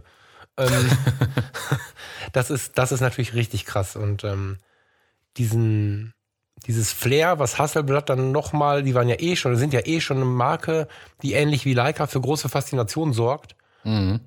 Dieses Detail gibt denen ja aber nochmal, finde ich, so einen, so einen Schub an ja, Inspirationskraft, wenn man so ein Hasselblatt in den Händen trägt irgendwie. Mhm. Ja. ja, es, sicherlich ist diese Mondgeschichte an Hasselblatt ein Stück weit hängen geblieben, im positiven Sinne, ganz klar. Ich finde es bis mhm. heute faszinierend, dass Hasselblatt das aber überhaupt nicht ausschlachtet zum Beispiel. Also es wird eigentlich, also, also fällt mir zumindest nicht mehr so auf, dass es irgendwo. Also ähm, du hast recht, wir sprachen neulich mal über Omega, die schlachten es mehr aus. Genau, die Omega, genau, wer sie kennt, die Omega Speedmaster, eine der wenigen analogen Uhren, die für mich in Frage kommt. Ähm, Moonwatch. Die Moonwatch, die schlachten das bis heute aus. Also das ist ganz klar der, das Verkaufsargument, ja, dass ähnliche da Uhren auf dem Mond besser, waren. Ne? Ja, Omega schlachtet ja also beides aus. Ne? Die beiden großen Dinge im Leben sind der Mond und James Bond. Mhm. das schlachten sie ja perfekt aus. Ähm, ich glaube schon, dass Hasselblatt das auf dem Schirm hat. Und wenn du auf den Seiten äh, dich bewegst, kommt das Thema immer mal wieder auch. Die sind zurückhaltender. Die sind da so ein bisschen intellektueller mit. Die mhm, schreien genau, das nicht durch, genau. die, durch die Hochglanzmagazine, das stimmt. Aber die wissen sehr wohl, dass ihr klassischer Kunde das im Blick hat. Mhm, das denke ich schon. Ja, ich meine. Da muss ich übrigens sehr lachen. Mister, ich brauche nur eine Apple Watch und die brauche ich nur, damit sie mich antippt, weil sie auch nicht zum Atmen hast du neulich gesagt, ne? Mm, mm, mm. Ähm, ähm, und ich schwärme hier immer von Uhren rum und habe neulich wieder rumgeheult, dass wir irgendwie äh, irgendwie zu wenig Hochzeiten haben dieses Jahr. Also ich zu wenig Hochzeiten habe dieses Jahr, weil ich ja beim Marketing irgendwie anders gestreut habe, la la la. Und dann kam das Thema, ich habe dieses Jahr keine Chance, mir eine schöne Uhr zu kaufen. Und dann fängst du plötzlich an mit der, mit der, mit der Moonwatch. Ich sag, Thomas, die hat Zeiger. Mhm. Und du sagst völlig selbstverständlich, ja, die würde ich mir kaufen. Das ja. finde ich irgendwie faszinierend, ja. Das wäre die einzige Uhr, die ich mir in den Arm legen würde, ja. ja. Würdest du sie auch anziehen oder wäre das irgendwie. Ja, das wäre für mich so eine, so eine Uhr für, ich sag mal, besondere Anlässe weil die auch für mich gibt, zeitlos ist. Haha, gibt es denn, Uhr, die zeitlos ist. gibt es denn für die Apple Watch eine Armbandverlängerung, dass du die dann unauffällig am Oberarm tragen kannst oder so, damit du weiter angestückt wirst? Oder? Die kommt dann an die rechte Hand. Ach du Scheiße. Alles wieder kaputt. ja. 272. Guck mal, ich, äh, dürfen wir weiter? Ich würde gerne ja, ja, mit gerne, dir reisen gerne. auf die Seite 246. Mhm. Eine schöne Kamera. Ja, die jetzt nicht. Ähm, auf, der Seite, auf, der Seite, 246 finden wir die Trommelwirbel Rohlife Flex. Die, die wir hier finden, ist äh, Gold Krokoleder. Das ist jetzt nicht so meins. ganz schlimm. Auch wenn der Preis, wobei sie doch, sie ist schon meins. Wenn, wenn ich sie habe, kann ich sie verkaufen, mir einen VW-Bus, eine normale, schöne Rohlife Flex und ein neues Handy kaufen. Weil die einfach so unglaublich teuer ist. Ich habe die neulich mal irgendwo gesehen in irgendeiner Auktion, die ist. Äh, so, aber die Rolleiflex, für die, die analog nicht ganz so firm sind, ähm, Rolleiflex ist eine äh, Mittelformatkamera, die ist mm, eigentlich jedem bekannt aus Tim und Struppi, Zeichnungen, Fotos von früher, weiß der Teufel. Die hat vorne zwei Augen, also zwei Objektive, die direkt übereinander sitzen. Ist eher hochformatig gebaut und hat an der Seite charakteristisch so, groß, so große Drehringe, mit denen man ähm, sowohl fokussieren als auch den Film transportieren kann. Und man klappt on the top einen großen Faltlichtschacht aus, wo man dann ähm, in der Größe des Films quasi das Bild spiegelverkehrt sieht, was man da fotografieren möchte. Also du hast diese beiden Linsen übereinander, weil die eine Linse, die obere, den Lichtschacht versorgt. Du siehst also das Bild, was du fotografierst, oder in etwa das Bild, was du fotografierst. Und ganz parallel dazu auf der unteren Ebene ähm, ist das Fotoobjektiv, wo der Film hinter wartet, belichtet zu werden. Und die Schärfeverstellung, da verschärfst du, verstellst du quasi beide Objektive zugleich, die liegen auf einer Ebene und wenn du oben scharf bist, bist du unten auch scharf und dann kannst du das Foto machen. Im absoluten Nahbereich wird es ein Problem, weil diese Objektive direkt übereinander liegen. Mhm. Ich glaube, ab 1,10 Meter zehn oder also relativ schnell ist es kein Problem mehr. Mhm. Kein sichtbares Problem mehr. Das Ding, ich habe eine Rolei Cord. Ähm, Fotopost und Rating hat mir die mal äh, geschenkt zur Weihnachtszeit. Ich bin immer noch total begeistert, ähm, dass Herr Sasser mir dieses Ding irgendwann geschenkt hat. Eine relativ angerödelte Rolei Cord ist das. Die hat wohl ein Pressefotograf vorher gehabt. Die erzählt also auch schon Geschichten. Rolei Cord ist so der Skoda. Also ist auch von der gleichen Marke, von Franke und oh, Heidecke hießen sie, glaube ich, früher. Ne? Die sind ja tausendmal, haben ja tausendmal äh, die Inhaber gewechselt. Ähm, die Rolei Cord ist, ist der Golf. Ist, heute würde man sagen, der Skoda Octavia. Die ist halt nicht ganz so wertig, die ist ein bisschen weniger robust gebaut, aber baulich das gleiche. Und die Rolleiflex ist schon so ein kleiner Traum, der folgt gleich hinter der Leica M. Also die Rolleiflex, und die das ist ein Bruchteil vom Preis her von der Leica. Mhm. Die ist noch lange nicht so teuer. Das Fotografieren damit gibt mir, wo wir letzte Woche das Thema schon hatten, eine unglaubliche Ruhe. Also ich habe ähm, super gerne Bunt-Dia-Filme damit fotografiert, weil man bei einem Bunt-Dia-Film in Mittelformat, ich muss mal gucken, ob ich überhaupt noch welche kriegen würde. Ich weiß gar nicht, ob die noch konfektioniert werden. Ich meine, die werden mal rausgenommen worden. Hm.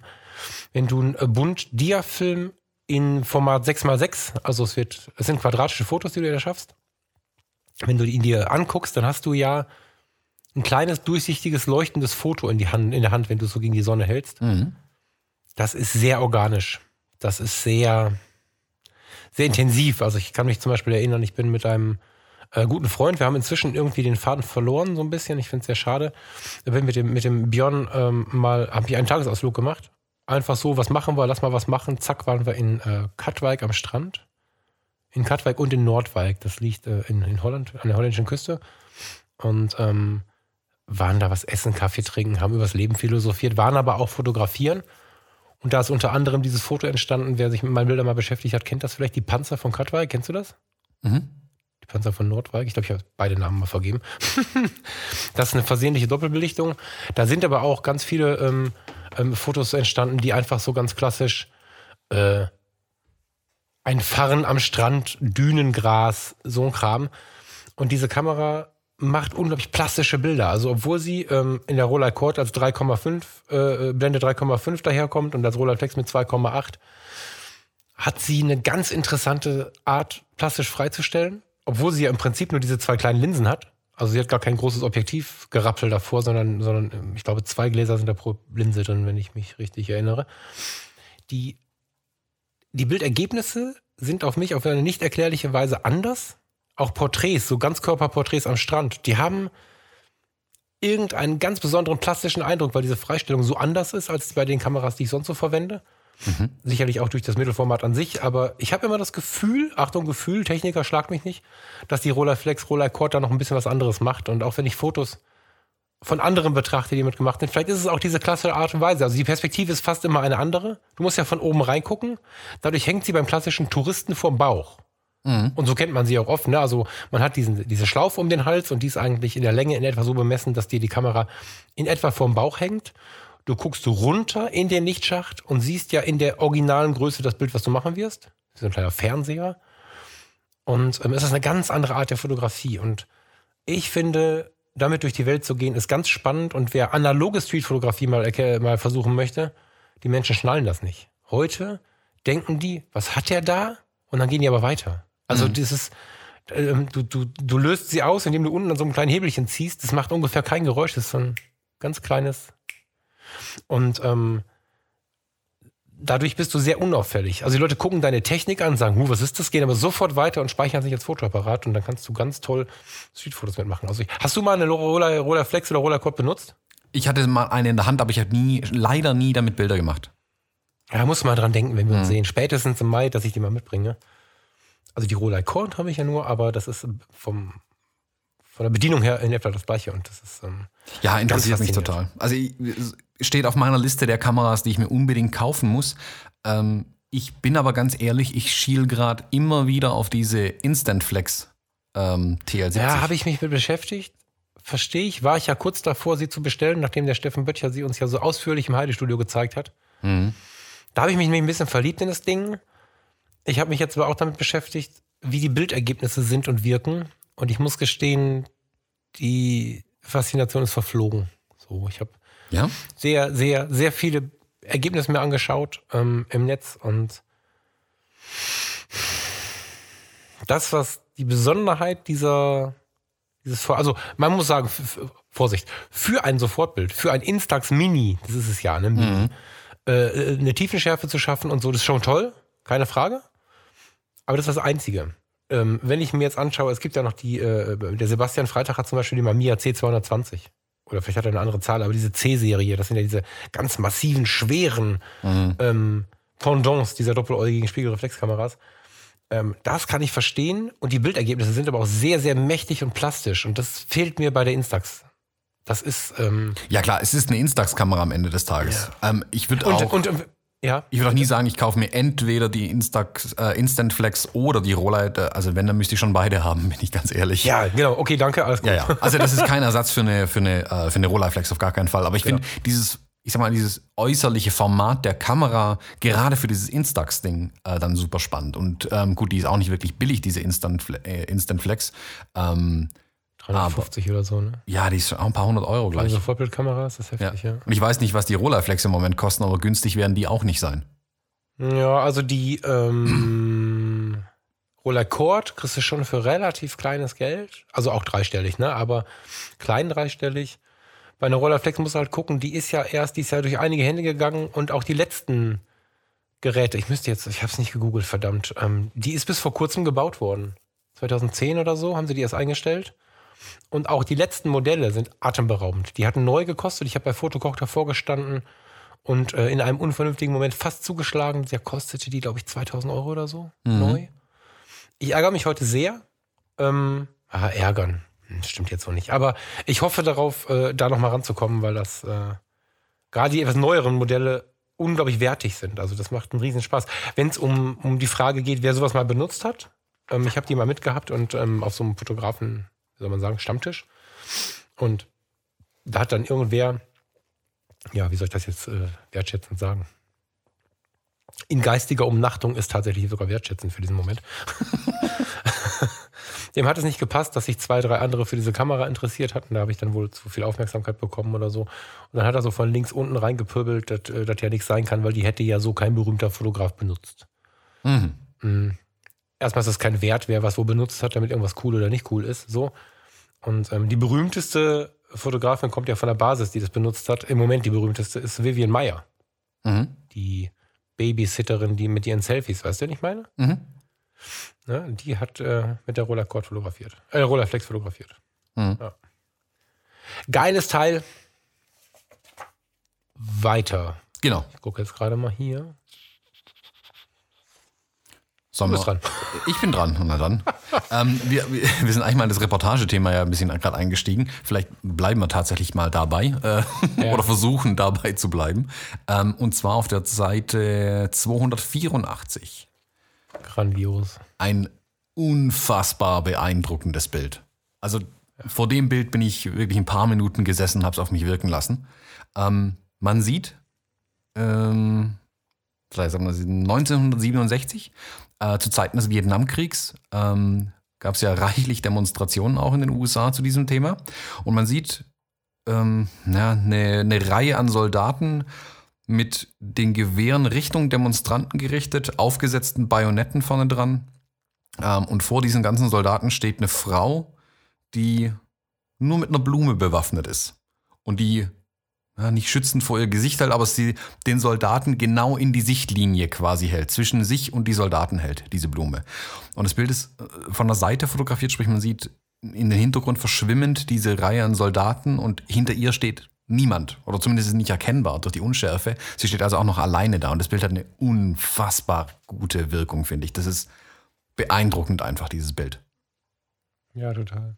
Das, ähm, ich weiß nicht, ob sie gerade daran gerochen hat. Das war der erste Gedanke.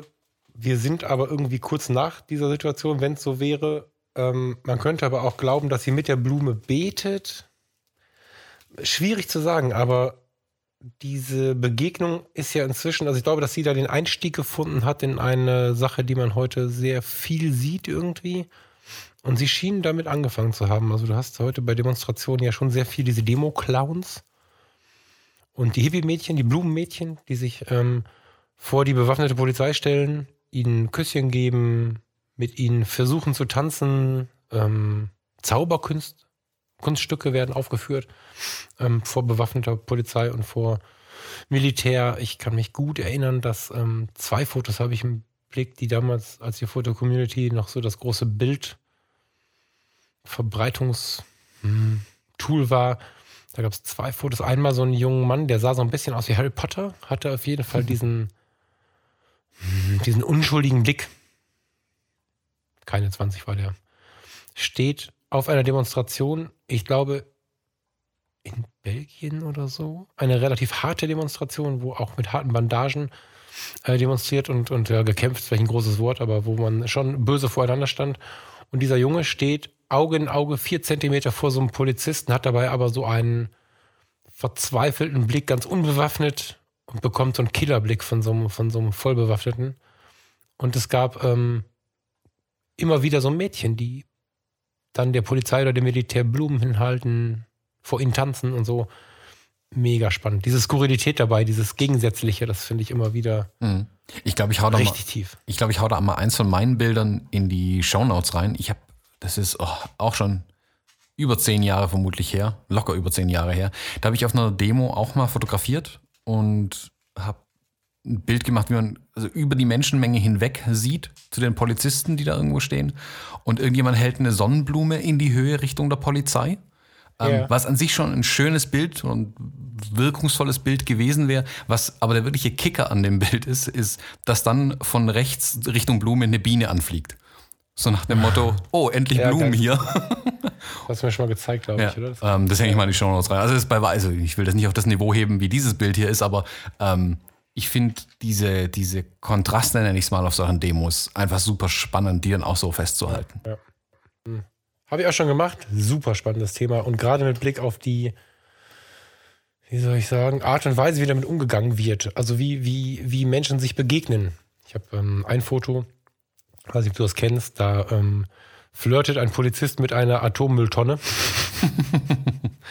da siehst du also links den Demonstrationszug vorbeiziehen. In der Mitte läuft ein vermummter Mann in Gasmaske auf mich zu mit einem Schild, in der äh, er irgendwie, erst wenn der letzte Baum und so, ähm, seine, seine Wut kundtut und auch ziemlich erschreckend aussieht so.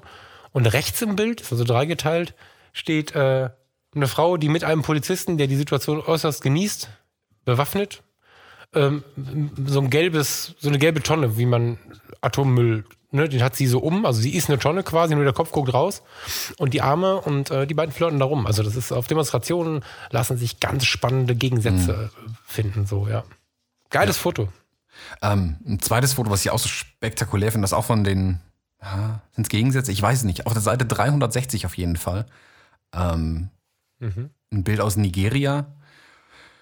Ähm, meine, da unten gibt es ja genug Konflikte. Ähm, da ist es so, da gab es irgendwie, durch das Dorf geht irgendwie eine Ölpipeline und die Dorfbewohner ähm, knapsen sich da etwas von dem Öl immer, immer mal wieder ab. Dass es vermutlich keinerlei Sicherheitsstandards entspricht, ist auch klar. Ähm, und das führt dann immer wieder auch zu verheerenden Unfällen. Und auf dem Bild sieht man ja, ein komplett abgebranntes Dorf, das in schwarzen Rußwolken steht, mehr oder weniger. Da ist echt nicht mehr viel übrig. Und am linken Bildrand steht ein Mann, der sich na, mit einer Handvoll Wasser den Ruß aus dem Gesicht wischt. Und ich fand die Beschreibung des Fotografen da ganz interessant. Also er schreibt äh, zu dem Bild oder wird hier erzählt von dem, was er schreibt, dass er dachte, er hätte hier zu viel Kunst gemacht, dass es praktisch in der Bildredaktion zu künstlerisch wäre, dieses Bild. Ähm, und er hat dann aber, äh, Moment, ich lese es kurz. tadam, Genau, Pressefoto des Jahres 2007 immerhin damit gemacht. Also war sehr wohl ein äh, Reportage- oder journalismusfähiges Bild und nicht nur Kunst. Also wenn überhaupt, verschwimmen hier die Grenzen. Ja, die verschwimmen ja sowieso so oft. Also wir, ich, ich finde es total schön. Ich bin ja ein großer Fan von WordPress Foto, von diesem Foto Award und bin ja auch Mitglied bei den Reportern ohne Grenzen und so, weil ich die neue Art der Berichterstattung so spannend finde, dass du ähm, immer wieder die Kunst mit eingeflossen bekommst. Also es ist nicht mehr so, dass alle immer nur noch die harte Realitätsfotografie haben wollen, sondern dass man, bei dem Bild ist es meiner Meinung nach übrigens harte Realitätsfotografie, aber wenn dann durch irgendwelche Umstände Skurrilitäten mit dem Bild sind oder einfach mal in schrecklicher Situation Bildgestaltung betrieben wird, die ein Kunstwerk draus macht und so, finde ich super interessant, weil sie einfach dem, dem Fokus oder weil sie dem Ganzen nochmal so einen Unterstrich gönnt. So, einen, so einen gelben Marker mhm. irgendwie, finde ich voll geil. Geiles Foto auch, ja. Interessanter Typ auch, also der, ja, was macht er denn da? Hat er sich verbrannt oder? Was, ich glaube, also wenn du schon mal irgendwo in der Nähe warst, wo bist du vermutlich sogar am ehesten, wo es mal gebrannt hat, ähm, es ist Unfassbar, wie, viel, wie schnell sich der Ruß auf einem absetzt. Also er wird sich einfach nur den Ruß vom Gesicht wischen, vermutlich. Ja. Also ja. ich schaue das Bild an und ja, ich, ich habe hab wirklich diesen Rußgeruch wieder in der Nase, wenn ich nur die, so ein Bild hier anschaue. Den kriegt man nicht so schnell wieder gestrichen aus der Erinnerung. Ja, aber auch so Details, ne? Ich meine, erstmal hat es neben ihm, also das, er steht in einer Fläche, die schon abgebrannt ist. Das merkt man, glaubt erst auf den ersten Blick, da hinten brennt es halt. Dann sieht man, dass es unter seinen Füßen qualmt. Das ist schon mhm. irritierend irgendwie. Und dann sieht man, dass die ihn umgebenden Holzpfähle mhm. verbrannt sind. Da ist diese Aschehaut, heißt es, glaube ich. Heißt es so? Also mhm. quasi Kohle, ne? Der hat um sich herum Kohle, die mal Pfosten war. Der steht in, in, in, einem abgebrannten Haus. Ja, das sieht aus, als hätte eine Bombe eingeschlagen. Also da liegen auch irgendwie Trümmer rum, irgendwelche Wellblechdinger, die bestimmt mal Wände oder Dächer waren. Ja. Das ist eine Hütte. Das, sind, das, das, was du vorne unten siehst, wird vermutlich eine Genau, da liegt eine, eine Autofelge samt Achse noch rum irgendwie. Und das sind die, das sind die Fundamente für die, für die, für die Blechhütten in den Slums, dass du, dass du da vier Autofelgen hast, da dran geschweißt, vier Stangen und dann macht man da kreisrund quasi die Bleche dran. Das war mal ein Haus, also eine Heimat. Mhm.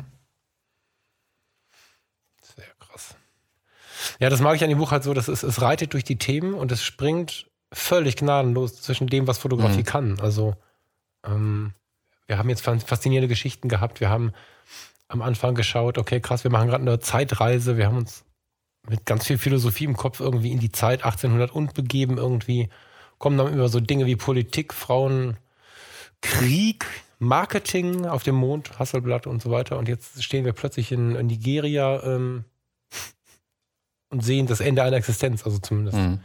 Was das äh, Monetäre angeht, wird damit Schluss gewesen sein. Der wird sich nochmal neu aufgebaut haben müssen. Und nicht nur er, sondern das ganze Dorf dadurch ausgelöst, dass es einfach gesellschaftlich, politisch, wie auch immer man das bewerten will, arge Problemchen gibt in der Welt. Das ist schon die Bandbreite von dem Buch bewundere ich so ein bisschen, dass das dass das geschafft hat, das alles so darzustellen, ohne dass man sich beim Umblättern mhm. wundert. Also, ne, ich habe ja schon mal erzählt, dass ich mein 365-Tage-Projekt das erste abgebrochen habe, weil ich nicht umblättern konnte. Ich habe halt mir kein Thema genommen, sondern habe die Welt genommen, mhm. wie sie so kommt. Das tut er ja auch. Er nimmt die fotografische Welt, wie sie sich entwickelt hat und ähm, springt aber auch gnadenlos in den Themen. Eine Seite vorher sind wir irgendwo in Spanien und sehen irgendwelche Frauen und Pferde und keine Ahnung, das passt ja eigentlich gar nicht. Und er schafft es irgendwie in diesem Buch, ähm, dass das nicht wehtut. Ich konnte damals nicht umblättern. Da gehört, glaube ich, eine ganze Menge auch gestalterisch dazu. Es ist ähm, ja. spannend. Ja, ich finde auch, also hier haben wir so ein beeindruckendes Bild. Und also ich finde zum Beispiel auf der Seite 119, da gehen wir dann auch in der, in der Zeitschiene ordentlich weit zurück. Äh, das das, was du mir gezeigt hast. Du auch überblättert hattest, glaube ich, gell? Was ich nicht gesehen habe. Ja, da bin ich da. Es ist unfassbar. Warte mal einen Moment. Ich blätter mal zu 119 und jeder, der das Buch auf, äh, auf dem Schoß hat, der soll da genau. tatsächlich erstmal hinblättern. Ich gebe ein äh, bisschen Blätterzeit Weil, hinzu. genau, also auf der Seite. Unfassbar, echt. Krass. Ja. Beeindruckendes Bild. Ähm, von Herbert Ponting 1911 aufgenommen ähm, auf einer Antarktis-Expedition oder während einer Antarktis-Expedition. Ich habe keine Ahnung, wie das Bild entstanden ist oder was hier so genau passiert. Ähm, er fotografiert aus einer Eisbergsgrotte raus. Vorne im, im, im mal, Mittelgrund sieht man zwei Männer sehr klein in dieser Grotte drinstehen. Da kann man sich ungefähr abschätzen, wie riesig das dort alles ist. Und in weiter Ferne sieht man dann ähm, ja, vermutlich ihr Schiff ähm, im Wasser liegen. Ach, ja, im Eis. Mehr ne? im Eis vermutlich, ja. Ähm, ja. Also ich beschwere mich hier über minus 10 Grad. Ich will nicht wissen, wie kalt es da war und dann noch so eine riesige Kamera mit sich rumzuschleppen, die bestimmt ähm, ja, kompliziert zu bedienen war und der musste wohl nicht mehr als einmal an kleinen Knöpfen drücken. Ähm, ja. Faszinierend, wirklich faszinierend, was damals schon für Bilder gemacht wurden. Und ähm, Du, du hast vorhin eine schöne Beschreibung abgeliefert für dieses Bild, wie es auf die Daheimgebliebenen wirkt.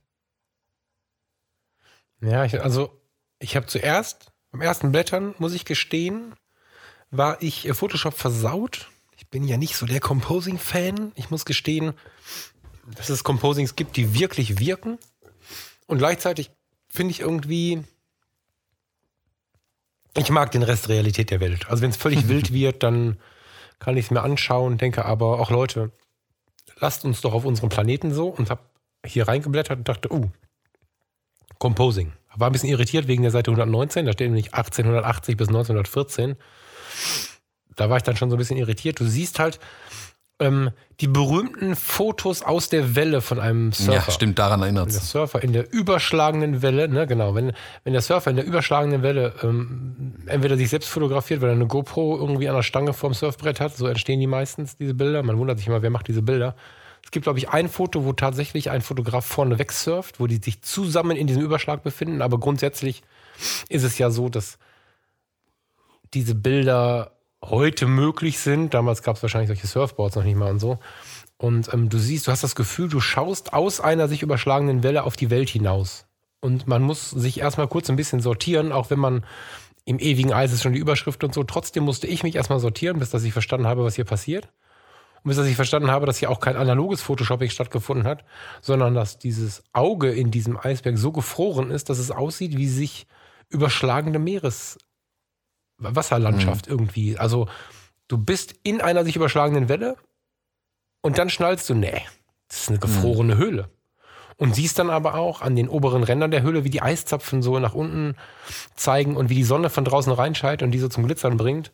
Wie diese Männer da stehen und Richtung Schiff gucken, was da. Also dieses Foto ist. Ähm, Ja, wollte ich gerade sagen. Ich, dass ich das noch nie ich wollte gerade sagen, hab. das wäre eins der Bilder, die ich mir hier aufhängen möchte.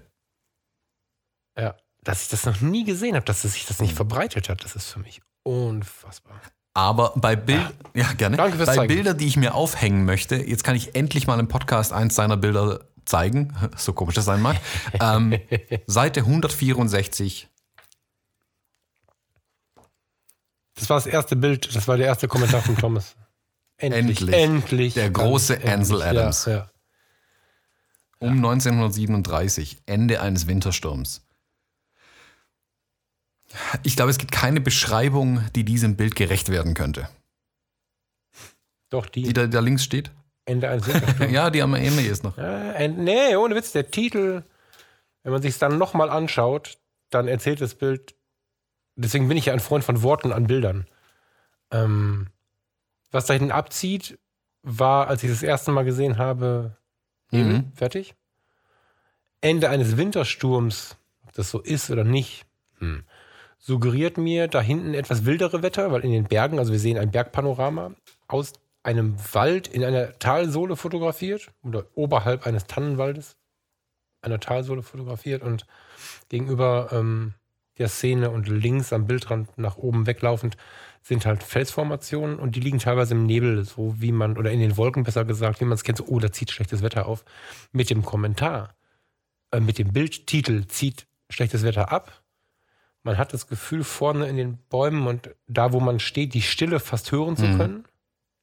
So geht es mir, wenn ich das betrachte. Ich, ich habe das Gefühl, die eingekehrte Ruhe zu spüren.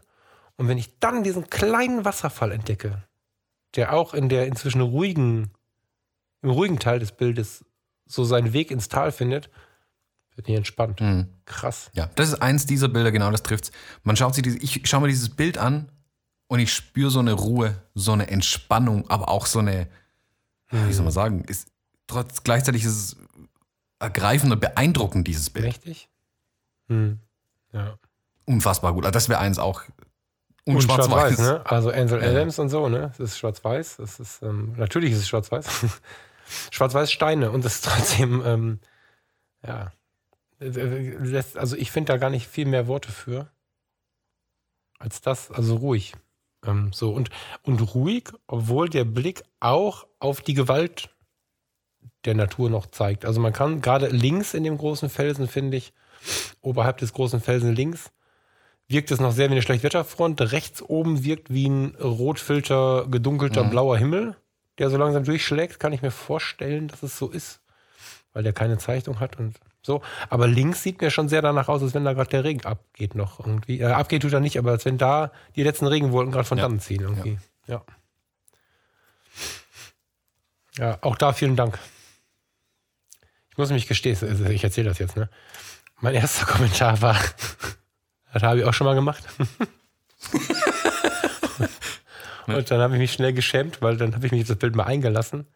Also aufblättern, hingucken, äh, Bäume, Felsen, Nebel, Österreich habe ich gemacht. So. Äh, ich liebe dieses Bild, was ich da gemacht habe. Hat aber keinen Vergleich, also hat keine, keine, ist nicht vergleichbar. Du hast hier verschiedene ähm, ähm, Sektionen, die das Bild zeigt. Du hast einen ganz spannenden Vordergrund. Den Vordergrund hat er auch noch äh, rechts verrückt, während äh, im Hintergrund links verrückt dieser mächtige Felsen steht. Äh, dem gegenüber in der Mitte balanciert der, dieser Wasserfall rum. Also bildgestaltungsmäßig ist das ein Meisterwerk. Und ähm, wenn man es mit dem Titel kombiniert und dann langsam aufbaut und sich so durch das Bild schaut, wie wir so durch Bilder gucken, beginnt links unten auch der ruhigste Teil. Und spannenderweise fängt man, also ich fange links unten an, obwohl wir Bilder eigentlich sonst links oben anfangen zu betrachten. Also dieses Ding macht was mit uns. Das ist echt krass. Ich bin mir nicht mehr so sicher, ob ich sowas auch schon mal gemacht habe. Ja, beeindruckendes Bild. Lass uns mal zur Seite 300. Vom Schwarz-Weißen zum Bunten. Ja, Klatsch. Richtig krass Mhm. Farbe. Hm. Steve McCurry. Großer Typ. Ich ähm, habe von dem im Prinzip zwei Bilder, sagen wir zwei Seiten. Diese Doppelseite, die wir jetzt sehen, auf Seite 304, 305, zeigt in der Mitte eine ganz normale indische Straßenszene, die sich für mich, wenn ich sie betrachte, sehr fantastisch anfühlt. Das ist, ähm, Ja. das ist Alltag für die Leute. Da stehen halt geschäftige Menschen und ich sie handeln gerade mit Obst. Was machen sie da? Ja, sammeln, glaube ich, so in der Nebenstraße sind drei Männer, die ihre Ja. Obstkörbe wieder einsammeln. Der eine sieht aus, als hätte er das vielleicht fallen lassen und sammelt gerade sein Obst wieder in den Korb ein. Also, Auch möglich, ja. Hinten geht Genau, jemand also- einfach spazieren, der geht einfach um die Ecke gerade. Also es ist eine genau, Alltagssituation konzeptionell eine eigentlich. völlig beliebige Szene eigentlich. kannst du in Bottrop Mhm, genau so. fotografieren. Da läuft dann halt einer vom DM zum Hm und so. Und wenn man sich jetzt aber mal diese Welten übereinander legt sich bedenkt, wenn man das Bild jetzt sich anschaut, also insbesondere die, die gerade zuschauen, ähm, das Bild zeigt so sehr, wie verschieden wir leben. Und ich bin ja immer ein großer Freund davon, zu verstehen, dass wir Menschen alle die gleichen Bedürfnisse haben und dass wir uns als Menschen nicht so unterscheiden, dass wir aber darauf achten müssen, aus welcher Perspektive schaut der andere. Und ich bin mir sehr sicher, dass wir mit diesen Menschen eine gleiche Basis finden, die da stehen. Aber der Alltag und das Erleben im Alltag ist ein ganz, ganz anderes, eine quasi andere Welt. Also wenn wir auf weite Reisen gehen in ferne Länder, finde ich, empfinde ich das öfter so, dass ich denke, wow, wo bin ich hier? Und die gehen einfach vom Bottrop nach Recklinghausen. Also für die ist es halt normal, da wo sie sich bewegen, so wie es für uns hier normal ist. Und ich äh, stehe dann da mit ganz leisen Sohlen und weiß gar nicht so richtig, wer bin ich, was bin ich, was mache ich hier so. Und ich bin ja nur im Urlaub.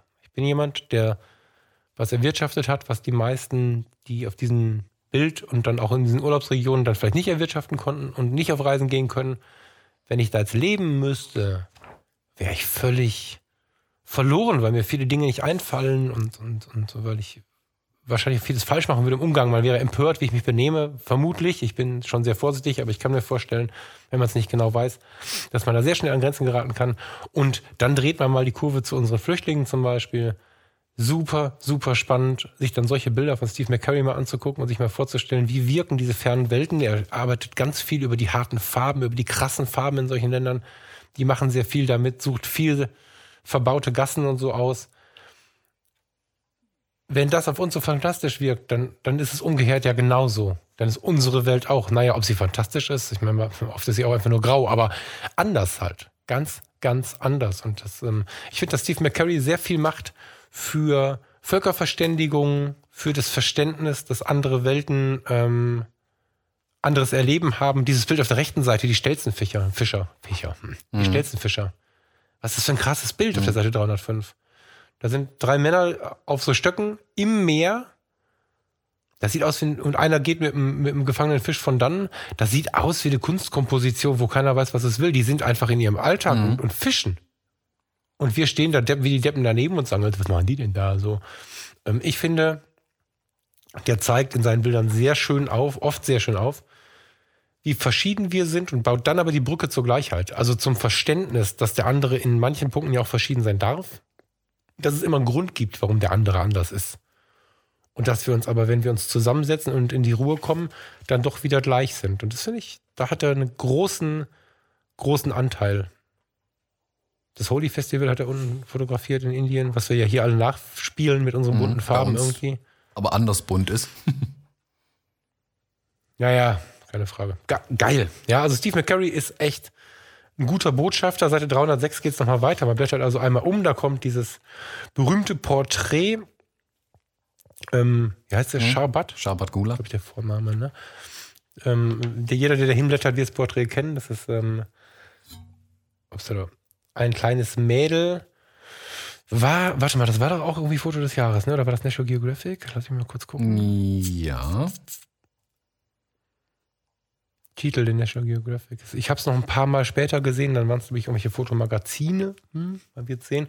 Aber jedenfalls ein sehr oft verwendetes Also Porträt. jeder kennt dieses Bild eigentlich, also auch nicht Fotografen. Äh, Jeder kennt Auch dieses wenn man es nicht vielleicht Ja. benennen kann, dass man das kennt unbedingt. Also wenn man sagt, hier Mädchen mit äh, rotem äh, Kopftuch vor grüner Wand, wird es immer den meisten noch nicht sagen. Wenn sie sehen, ja, weiß jeder, das Bild hat jeder schon mal gesehen gefühlt. Ja, Steve McCurry ist einfach krass, wie er arbeitet. Der ist ins Flüchtlingslager, in ein Flüchtlingslager nach Pakistan gefahren und ähm, hat da halt dieses Mädchen getroffen und ähm, hat diesen, diesen unfassbar tiefen Blick dieses Mädels. Man muss dazu sagen, die hat ganz beeindruckend grün-blaue Augen, die sehr, sehr tief gehen, aber auf relativ dunkle Haut und ähm, dunkelbraunen Haaren, wenn ich das richtig sehe, und unter einem unter einem Kopftuch ähm, wirken diese Augen noch mal krasser und er hat sie fotografiert vor einem grünen Hintergrund. Also das macht noch mal fotografisch auch Mhm. was, finde ich. Ähm, da wurde viel darüber diskutiert. Ähm, Thomas musste mich erinnern, muss ich zugeben gerade.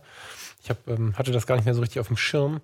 Ähm, es gab lange Jahre und bis heute gibt es auch noch Menschen, die das so sehen, dass in der Pressefotografie nichts von außen verändert werden darf. Genau, also Steve McCurry ist da in die Kritik geraten in den letzten Jahren, ähm, da von seinen Genau. digitalen Bildern irgendwann die Originale aufgetaucht sind, wo man einfach gesehen hat, okay, hier wurde vielleicht etwas mehr als üblich an den Kontrasten gedreht oder sogar mit dem Reparaturpinsel im Photoshop dann ähm, gearbeitet. Ähm, Ich glaube, es wurden mal zwei Autos weggemacht in einer Genau, sowas Szene, irgendwie. Da gibt es eine, eine Aufnahme vom, so. vom Meer, wo irgendwie so ein Felsen halt rausretuschiert, der auch wirklich ästhetisch störend war, würde ich genauso, also ich würde es genauso machen. Ähm, Es ist im Prinzip eine riesen Ja. Kontroverse und Diskussion losgebrochen, an der er vielleicht selber auch ein bisschen schuld ist, weil er immer ja sagt, er fotografiert nur das, was da ist und behilft sich nicht mit Photoshop. Ja. Später hat er dann genau das aber auch getan. Er hat es mittlerweile aber auch relativiert und gesagt, dass er sich heute nicht mehr als Fotojournalist wahrnimmt, äh, sondern eher als Künstler. Und dann ist natürlich der Ansatz und die Herangehensweise sicherlich eine andere, ähm, als wenn ich es rein als, als Journalist betrachten würde, diese Bilder. Ja, das, also ich bin da aber auch immer schon nicht so kritisch. Also früher kam mir der Bote ins Dorf oder in die Stadt und hat uns Nachrichten überbracht von woanders. Mm, Und so ein, so ein Fotojournalist ist halt ein Bote, ist halt ein Geschichtenerzähler trifft es nicht ganz, weil die Geschichten sollten schon wahr sein. Berichterstatter trifft es vielleicht so. Ich bin aber schon dafür, den Menschen das Ganze auch zu präsentieren. Also wenn es der Grundaussage hilft und sie nicht in eine andere Richtung schiebt, das ist jetzt der feine Unterschied, der wichtige, kleine, aber feine Unterschied, ähm, dann darf da durchaus was dran gemacht werden. Also dieses Mädel, da gab es die Diskussion, ähm, es wurde, glaube ich, verkauft. Ich behaupte aufgrund des öffentlichen Drucks. Gruppendruck, whatever. Die ganze Welt hat ja so gesprochen. Ähm, wurde so verkauft, als wenn es ein Schnappschuss wäre. So gesehen, gefotografiert. Dann kam nachher raus, äh, über, ich weiß gar nicht, wie sowas rauskommt, aber jedenfalls, oder hat das vielleicht selber gesagt, jedenfalls gab es wohl Anweisungen, guck mal hier, guck mal da, ich mach nochmal und keine Ahnung, es gab so einige Bilder davon. Es gibt auch ein zweites, unten links. Ähm, warum nicht? Ich gehe durch ein Dorf, durch ein Flüchtlingslager, über den Strand, wo auch immer ich gerade langlaufe und sehe einen Menschen, der mich mit seinem Blick tief fasziniert und der Moment ist aber vorbei. Ich habe einfach nicht damit gerechnet, die Kamera, ich war mal nicht so gut, die Kamera am Start zu haben, vielleicht war sie im Rucksack, was auch immer. Und dann finde ich den Kontakt zu diesem Menschen, also komme mit ihm ins Gespräch und erzähle ihm von dem, was ich gerade in seinen Augen gesehen habe und frage ihn, ob wir das nochmal machen können. Und dann fotografiere ich das. Dann kann ich doch von diesem Moment erzählen. Finde ich überhaupt nicht verwerflich. Ähm, Finde ich sogar gut so, weil man einfach die Sachen besser transportiert bekommt. Also Nachrichten haben ja auch eine gewisse Funktion. Und wenn sie sauber sind, dann haben sie auch keine hetzende Funktion, sondern eine aufklärende Funktion, dürfen aber durchaus emotional sein. Es gibt ja so diesen, wenn man den Bericht als, als ich mag ja das Schreiben sehr, wenn man den, den Bericht per Definition sich anschaut, ist es ein emotionsfreies Berichten. Also Bericht emotionsfrei gehört zu mich dazu zusammen. In der ursprünglichen Fassung sehe ich halt so nicht. Ne? Also ich habe mich mit einem ehemaligen Ratinger Pressefotografen mal lange unterhalten, der ähm, für eine große Zeitung hier in der, in der Gegend fotografiert hat da gab es noch diese berühmten Verkehrsunfallfotos und so. Heute kommst du dafür ins Gefängnis, weil so am mhm. Rande. Aber wenn der Fotoreporter damals auf die A3 gefahren ist, wo sich ein Auto überschlagen hat, dann lag das Auto im goldenen Schnitt. Dann gab es eine, eine Flucht. Auf der Autobahn kann man wundervoll mit Fluchten spielen. Gerade wenn da ein Rettungshubschrauber im Vordergrund steht, kannst du das Auto in den goldenen Schnitt legen.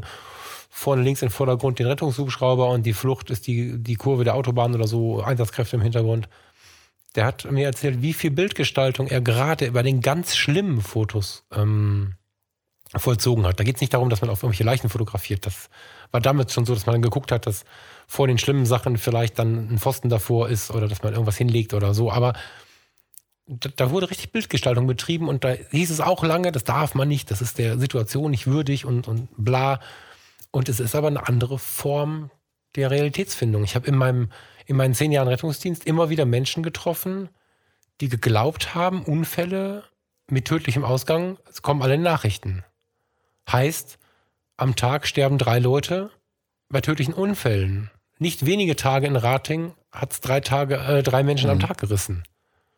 Und überall im Land stirbt jetzt gerade irgendjemand und in der nächsten Stunde werden, werden Menschen bei Autounfällen in Deutschland sterben. Und ähm, dieses Verständnis für die Welt, ist schon gesund, wenn es mal kritisch wird. Also zu wissen, auch wie schlimm es ist, ist was sehr Wertvolles, weil man nicht so überrascht wird, nicht so sehr überrannt wird. Und das ist eine der Wege, die die Pressefotografie oder eine der Aufgaben, die die Pressefotografie ähm, erfüllt. Und Steve McCurry ist da, finde ich, ganz ausdrucksstark. Und ob der jetzt das Mädchen gebeten hat, ihn so anzuschauen, ob er vielleicht mit ihr sogar mit Emotionen gespielt hat, wie wir das mit unseren Porträtleuten machen, wenn wir uns auf die Suche nach ihnen machen oder so. Oder ob das ein Schnappschuss ist. Ob diese Fischer, diese, diese eine Seite zurück nochmal kurz, diese Harpunenfischer, ob er die jetzt so hingestellt hat mit ihren Flöcken, weil er sie vorher beobachtet hat und sie standen ganz anders.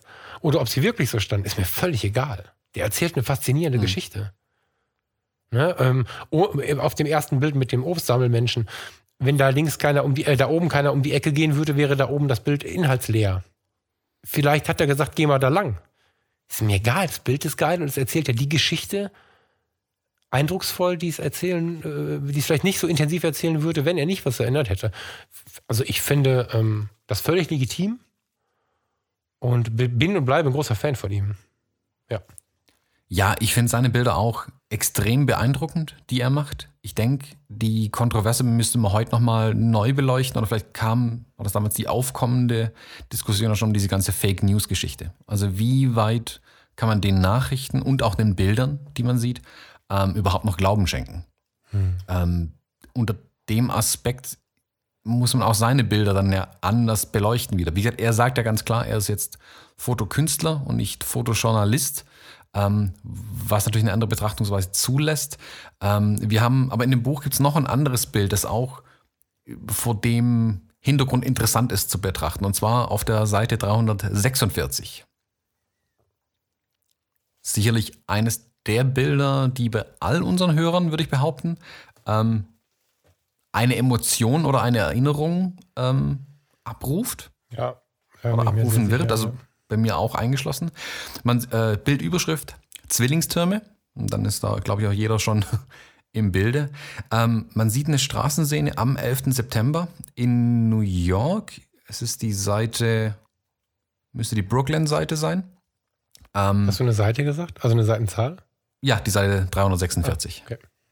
Ähm, man sieht fünf junge Menschen, ja, junge Menschen nennen wir sie mal so, ähm, am Ufer sitzen. Das äh, müsste da East River sein. Ähm, man sieht fünf junge Menschen am Ufer sitzen und ähm, die sich unterhalten. Und im, über den äh, Fluss hinweg sieht man hinten Manhattan und ja, gigantische Rauchschwaden aufsteigen. Also ähm, das World Trade Center ist zu dem Zeitpunkt schon in sich zusammengefallen gewesen. Und die sitzen ja, an einem sonnigen Vormittag an so einer kleinen Park-Uferanlage und unterhalten sich. Und die sehen, wenn man hinten Manhattan und die Rauchwolke zudeckt, wäre es ein relativ belangloses Street-Fotografiebild irgendwie. Also, ja, ich finde es sogar sehr, sehr entspannend. Ne? Es, es, Es- hat irgendwie ja, so eine Unbeschwertheit in sich. So. Genau, also unbeschwert, da sitzen halt ein paar junge Leute und das ist irgendwie. Ja, aber irgendwie, also da löst sich jetzt bei mir nichts, wenn ich nur den unteren Teil des Bild betrachtest. Lässt man den Hintergrund in dem Bild aber zu äh, und man sieht dieses, ähm, ja, diesen, diese gigantische Rauchsäule, das ist wirklich unfassbar, wie groß es ist, ähm, hat das Bild natürlich einen komplett anderen Kontext. Ähm, der Fotograf ähm, Thomas Höpker, der diese Aufnahme gemacht hat, ähm, ist wohl irgendwie auch kurz, der ist daran vorbeigefahren an der Szene, äh, kurz aus dem Auto rausgesprungen, hat dieses Bild geschossen ähm, und ist dann wieder weitergezogen. Ähm, er fand es danach bei der ersten Betrachtung relativ, auch relativ belanglos und auch, er schreibt es auch, glaube ich, hier selbst ähm, unpassend. Genau, er schreibt, er empfand das Bild einfach als zu läppisch. Und erst fünf Jahre später, also mit ziemlich viel Abstand zu der ganzen Geschichte, ähm, ist das Bild dann bei ihm wieder aufs Radar gekommen und hat bei ihm dann auch Fragen aufgeworfen. Also über was reden die jungen Leute da im Vordergrund? Was, was ist bei denen los? Was war ihr Thema? Ähm, während sich im Hintergrund, was die damals auch noch nicht wussten, äh, einer der größten Katastrophen abspielt. Und was das für Auswirkungen haben wird, war denen ja damals noch nicht klar. Also manche Bilder ergeben auch erst in, äh, in der Nachbetrachtung dann nochmal ein ganz neues Bild, mehr oder weniger. Also das Foto schon ganz oft so zerrissen. Das Foto ist oft schon zerrissen worden. Also er schreibt es ja selber auch. Mhm. Finde ich ein bisschen schade irgendwie. Also sowohl das, was ich so in deutschen Zeitungen gelesen habe, als auch er selber schreibt ja hier, das Foto wirft Fragen auf. Ähm, was geht in diesen Leuten vor, dass sie so scheinbar unberührt da sitzen, ähm, während sich im Hintergrund eine der größten Katastrophen der Zeiten abspielte? War das die, Genera die Ignoranz einer Generation, die zu viel CNN und zu viele Horrorfilme gesehen hatte? War es ein verlogener Schnappschuss, der Sekunden vor oder nach der Auslösung, der die Sekunden vor oder nach der Auslösung außer Acht ließ? Also es ist, ähm, der letzte Teil revidiert es ja und macht es wieder neutral, aber es wurde super viel auch darüber gesprochen, dass den jungen Leuten das egal wäre und so totaler Bullshit. Also, Mhm. Also, wenn überhaupt, sind alle fünf auf dem Bild, inklusive des Fotografen, vermutlich sogar einfach unter Schock. ja. Und die, was Menschen unter Schock machen, ist oftmals einfach nicht mehr zu erklären dann. Ja, ja. Ich habe ja mal in der Leitstelle gesessen für ein paar Monate und äh, die Leute, es ist ganz selten, dass jemand anruft und schreit, Hilfe, Hilfe, hier ist jemand krank oder hier stirbt jemand oder so. Ganz oft heißt es, guten Tag, Müller, mein Mann ist tot. So, also das, das ist eher üblich, dass die Leute nicht logisch sprechen, kommunizieren und so. Und ähm, man muss bedenken, dass das World Trade Center zu dem Zeitpunkt, so wenn wir das ja richtig erkennen, schon zusammengebrochen ist. Die Wahrscheinlichkeit, dass sie das alles betrachtet haben, ist relativ hoch. So, dass sie sich da eingerichtet haben quasi. Und in so Schockmomenten, also ich habe ja auch den ganzen Tag bis nachts habe ich mit meiner damaligen Freundin beim Kai gesessen. Und wir haben ähm, nur Nachrichten geguckt, die ganze Zeit. Und selbstverständlich wurde zwischendurch mal gelacht, mal ein Witz gemacht. Das gehört im Schock dazu. Das ähm, ist eine ganz normale Schutzreaktion des Körpers und ich finde nicht mal mehr, dass die rumalbern. Also ich, also ich empfinde das, auf den ersten Blick verstehe ich, warum der Mensch das als Gegensatz sehen könnte, aber kein Mensch auf dem Planeten kann fünf Stunden geschockt da sitzen und sich ein Taschentuch vors Gesicht halten. Mhm. Das ist einfach, das ist einfach da schon gelaufen so. Und sie werden philosophieren, was da los ist, ne? Und ich habe viel gelesen, warum grinst sie links so? Äh, Also, ich sehe, dass sie zuhört. Vielleicht kneift sie die Augen ein bisschen oder so. Vielleicht zieht sie dabei den Mund hoch. Grinsen sehe ich jetzt nicht. Selbst wenn, fände ich es nicht schlimm, aber da wird halt viel dann ruminterpretiert irgendwie. Die unterhalten sich. Ja, die unterhalten sich, genau. Ich finde auch, der Gesichtsausdruck bei allen Beteiligten ist nicht so zu hundertprozentig zu deuten. Also er rechts am ehesten noch, er spricht gerade. Mhm. Die Frau, die links von ihm sitzt, scheint ihm irgendwas zu, zu reagiert also, irgendwie. reagiert in irgendeiner Art und Weise. Wie gesagt, da sie gerade, aber glaube ich auch mitten im Wort ist, ist auch ihre Mimik sehr schwer zu deuten. Also jeder, der mal versucht hat, Menschen beim Sprechen zu fotografieren, stellt fest, dass es sehr schräg aussieht manchmal. Ja. Ähm, Dafür sind die, äh, die sind die, ähm, ist die, wie heißt das hier? Viele Fotos hintereinander? Ich mache das mh, nie. ja, die Serienbildfunktion. Ja, die- das ist so. Ich benutze das nie. Äh, dafür ist die wahrscheinlich gebaut, ja. Und der in der Mitte zum Beispiel, der scheint einfach aufmerksam zuzuhören, aber wirkt schon fast ein bisschen apathisch bei der ganzen Sache. ja. ja. Also ich glaube, dass da jeder gerade in einem anderen, in einer anderen Stufe steckt, wie er versucht, es einfach zu verarbeiten, was im Moment passiert ist. Und klar, man spricht drüber und wer weiß, gleich man streitet man sich bereits darüber, wer es gewesen sein könnte oder ob es ein Unfall war. Das, ne, das war da dann schon klar, dass es zwei Flugzeuge nicht ein Unfall sein kann. Aber ich kann mich auch, als wäre es gestern, an diesen Tag erinnern. Wie du sagst, also mir hat sich Peter Klöppel eingebrannt auf RTL. Ja. Das werde ich niemals vergessen. Das stimmt. Ja. Ähm, den hab ich auch in dem Unglaublich gut gemacht. ja, unglaublich gut gemacht, das stimmt. Der hat sich für mich auch so abgespeichert, also ich werde den niemals wieder anders sehen können. Der ist mittlerweile hat er auch graue Haare. Das wirkt für mich jetzt surreal, weil ich den wirklich von diesem Tag in meinem Gehirn abgespeichert habe. Ähm, aber ja, klar, man, man, man philosophiert, was ist passiert, was, was wird passieren. Ähm, und um einfach auch von diesem Schock und diesem, dieser Tragik wegzukommen, ähm, reißt man irgendwann auch einen dummen Witz und versucht einfach irgendwie eine gewisse Normalität zurückzufinden. Und ich glaube, das ist völlig menschlich und normal. Und ich finde dieses Bild deswegen so gut, weil es einfach zeigt, wie unfähig wir Menschen eigentlich dann auch sind, mit sowas überhaupt irgendwie umzugehen. Ja. Und was ich, was auch irgendwie skurril ist, aber es verbindet wieder Menschen. Es ist, es ist ja so, diese Ereignisse, von denen die ganze Welt weiß, sind ja nicht so viele, so in der Intensität wie, wie, wie dieser Tag. Überall, wo Berichterstattung halbwegs just in time funktioniert, weiß man, was man gemacht hat. Also dieses Gespräch, ähm, es wird schon mal drüber gelästert, gerade so wenn dann der 11. September wieder kommt, so jetzt fragen wieder alle, aber am Rest des Jahres, du kommst irgendwie auf diesen Tag zu sprechen und jeder ruft seine Erinnerungen ab. Ja, also, was hast du gemacht? Magst du kurz erzählen? Ich finde es tatsächlich immer noch spannend. Was, was war dein 11. September? Wie hast du das erfahren und so? Ähm, wir, bei uns war das, das war ja 8 Uhr irgendwas äh, New York Zeit. Ähm, da war bei uns schon früher Nachmittag. Und 14 Uhr oder ja, 15, weiß nicht Ja, genau. 14, aber 15 Uhr, irgendwie sowas genau müsste es gewesen sein, also wo die Nachricht mich zumindest erreicht hatte. Ähm, ich weiß, dass meine Kollegen auf meiner damaligen Arbeitsstelle kamen zu mir und meinten, oh, da ist gerade ein Flugzeug äh, in New York ins World Trade Center reingeflogen. Und mein erstes Bild, das ich im Kopf hatte, war, das weiß ich auch bis heute, war so ein kleines gelbes Ja. ähm, Flugzeugchen, was irgendwo in Iowa rumfliegt und Ja, halt Cessna. Pestizide über Maisfelder so, sprüht. Ja, das genau. war so das Bild, das mir, wie kommt der Idiot bis nach New York? Das war so mein, das einzige, der Gedanke, den ich zuerst hatte irgendwie. Und klar, dann hat man sich vor den Fernseher gesetzt, dann versucht im Internet das damals, also 2001 im Internet irgendwas anschauen, war echt schon eine Aufgabe. Ähm, bis wir dann irgendwo aus einer Ecke einen Fernseher rausgekramt haben und dann halt die Nachrichten eingeschaltet haben. Da saßen wir da irgendwie eine Stunde, zwei davor und haben gesehen, was da passiert. Also da hat kein Mensch mehr an Arbeiten oder sonstiges gedacht. Und dann bin ich heimgegangen und ja, mit, mit der Familie den Rest vom Abend vorm Fernseher gesessen. Und hat einfach nur, ja, also vermutlich auch in einer gewissen Art von Schock und ja, Starre einfach nur in diesen Fernseher reingeschaut und einfach nur versucht, irgendwie zu verstehen, was da gerade passiert ist. Ja. Über die Gespräche hinweg, also ich fand das generell sehr verbindend und es war wieder so ein Zeichen dafür, das gab es nachher im Kleinen auch immer mal wieder. Große Stürme zum Beispiel. Wir hatten zwei große Stürme, die hier in der Gegend für mich für einen Einschlag gesorgt haben. Also solche Sachen, die, wo die Menschen dann zusammenrücken plötzlich. Ne? Also den, den Tag habe ich auch dann bis in die Nacht, ja, bis in die Nacht haben wir zusammengesessen und, und irgendwie auch so halb beieinander gesucht. Ne? Also das war sehr, sehr beeindruckend und ich bin immer wieder gespannt, wie, also ich bin auch neugierig darauf, wie war denn der Moment, wie hast du es denn erfahren, was war denn dein Tag? Ich höre dem immer wieder, ja, gerne ist jetzt auch skurril, ne, aber ich höre dem immer wieder gerne zu, kann ja gar nicht genau sagen, warum. Wahrscheinlich, weil es das ist, was uns eint.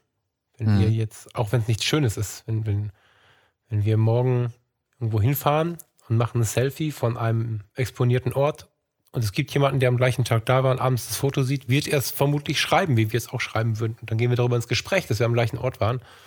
An dem Tag waren wir fast alle am selben Ort. Am gleichen Ort. Ja. Ich finde es auch so interessant, mit jungen Leuten jetzt darüber zu sprechen. Ja. Ich habe jetzt kürzlich eine, eine Diskussion mit einem gehabt, also ein Gespräch einfach mit jemandem gehabt, ähm, der, was lass mich lügen, 98 geboren ist. Mhm. Der war drei zu dem Zeitpunkt. Ja, krass. Der wird jetzt 20 dieses Jahr. Also jetzt kann man mit ihm äh, erwachsene Gespräche führen, sage ich mal. Ja. Ähm, für ihn ist aber der 11. September was aus einem Geschichtsbuch, aus Fernsehberichten. Etwas, was in der Vergangenheit passiert ist. Ähm, während unsere Generation ja, wir wissen, wo wir waren. Das ist der große Unterschied für uns.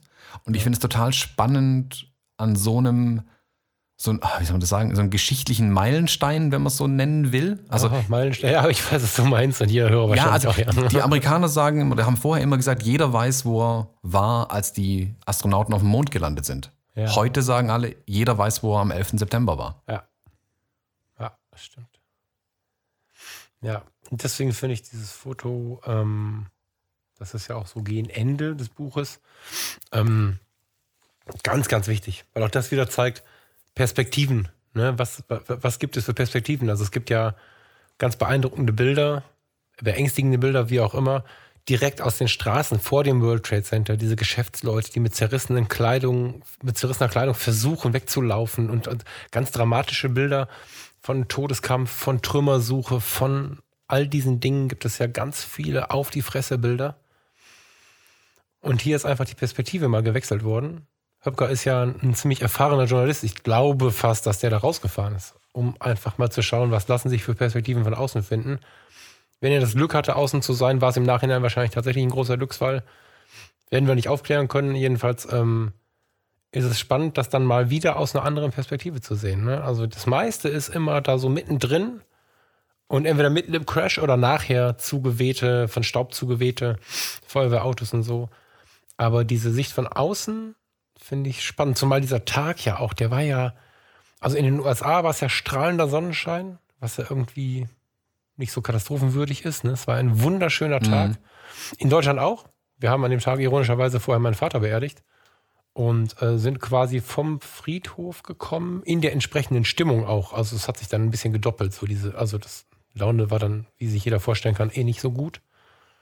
Und dann hörte ich im Radio, wie bei WDR 2, einer der Moderatoren auf dem Handy am Telefon, also am, auf dem Radio live war, der da Urlaub gemacht hat, der erzählte, irgendwie brennt hier ein Turm und wir wissen alle nicht so richtig, was da los ist und so. Und dann kamen wir zur Tür rein und dann sagte der Radiomoderator, ja, äh, jetzt sind aber auch alle Fernsehsender live. Dann habe ich den Fernseher angemacht und eine Minute auf drei später ähm, hat, wer war denn da noch? Es waren noch zwei Moderatoren, oder? Klöppel und Jedenfalls ist dann live der, der, der Flieger da reingegangen. Also ich habe am Fernseher gestanden, während der zweite Flieger da reinschoss Mhm. und habe also spätestens da dachte ich, was ist denn das für ein Tag? Also, ne?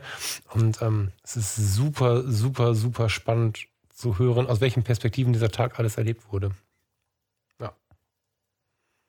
Achso, genau, und bei uns, wo ich eigentlich hin wollte, bei uns war so skurril äh, helles Wetter. Also das Wetter war das gleiche wie in New York. Genau. Also ich erlebe diesen Tag, ich denke an, an diesen Tag ganz oft, wenn außerordentlich schönes Wetter ist. So. Ja, so ein schönes Septemberwetter. Das hat sich bei mir auch so festgebrannt irgendwie. Es war, es war perfekt, perfektes Licht, perfekt blauer Himmel. Es war relativ warm noch. Ja. Und ich Ja. weiß, Wochentag kriege ich nicht mehr hin, weißt du das? Nee, Müsste ja einer gewesen den weiß ich ne? witzigerweise nicht mehr. Ich muss gestehen, das nicht mehr hinzukriegen, weiß ich nicht. Ist aber mal eben nachblätterbar. Mhm. kennt ja jeder den Tag. Ja, ähm, das wollten wir so ein bisschen als emotional tragwürdigen Abschluss irgendwie nehmen, weil wir einfach gemerkt haben, dass es wieder ganz viel mit uns macht und dass es wieder zeigt, was Fotografie so machen kann, auch was Erinnerungen angeht und verschiedene Perspektiven, Verbindungen und Trennen von Geschichten. Da war das, glaube ich, jetzt ein ganz, ganz gutes Bild zum Abschluss. Was man vielleicht noch zwischendrin erwähnen kann, ich weiß nicht, ob du da noch was zu, zu sagen hast, Thomas. Dieses Buch geht auch auf Dinge ein, die bis vor kurzem gar nicht so als geschichtliche Meilensteine anerkannt waren, die sie aber durchaus waren. Also die, zum Beispiel die Canon EOS 30 als eine der ersten gesellschaftsfähigen und bezahlbaren Spiegelreflexfotografien in digital. Da hat sich eine Mhm. Welt geändert. Die habe ich damals Ja, also geliehen gehabt. das Schöne ist, es ne? gibt am, die letzten paar Seiten drehen sich ja um, also die Geschichte, er versucht bis zu seinem Heute, an dem er das Buch geschrieben hat, Ja. ähm, zu erzählen. Und er hat am Ende in den letzten Kapiteln erwähnt er diese äh, Canon D30 zum Beispiel. Er beschreibt aber auch zum Beispiel noch mal das iPhone. Und Ja, das finde ich super spannend und absolut richtig, dass es in diesem Buch drin ist. Ja. Ähm, er schreibt darüber, dieses, diese Verfügbarkeit der Fotografie ähm, jetzt nochmal einen anderen Schritt gemacht hat. Ähm, wir hatten es ja vorhin schon erzählt von dieser Brownie-Kamera und der Aqua-Box oder Aqua-Kiste.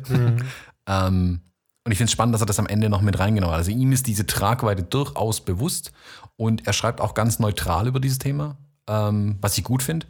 Und er erwähnt hier sogar also diese berühmten Instagram-Filter und so ein bisschen. Ähm, ja, super spannend. Also auch bis zum Ende hin bleibt dieses Buch spannend. Und ich muss ehrlich gesagt sagen, wo ich dann durchgeblättert hatte und auf der letzten Seite angekommen bin, habe ich mir wirklich gewünscht, hoffentlich gibt es da so ein kleines Broschürchen, was man sich hinten dran kleben kann, was die nächsten Jahre dann auch beschreibt. Ja, Weil, Teil 2. genau. Ähm, weil einfach auch in den letzten Jahren noch viel passiert ist. Was Der, der, Fotografie die letzte Doppelseite ist überschrieben mit Fotografie der Zukunft. Genau. Verraten wir mal nichts darüber. Ne? Also das äh, hat er sich auch bedacht, dass die Menschen so enden werden. Ne? Ja, Geil. absolut, absolut.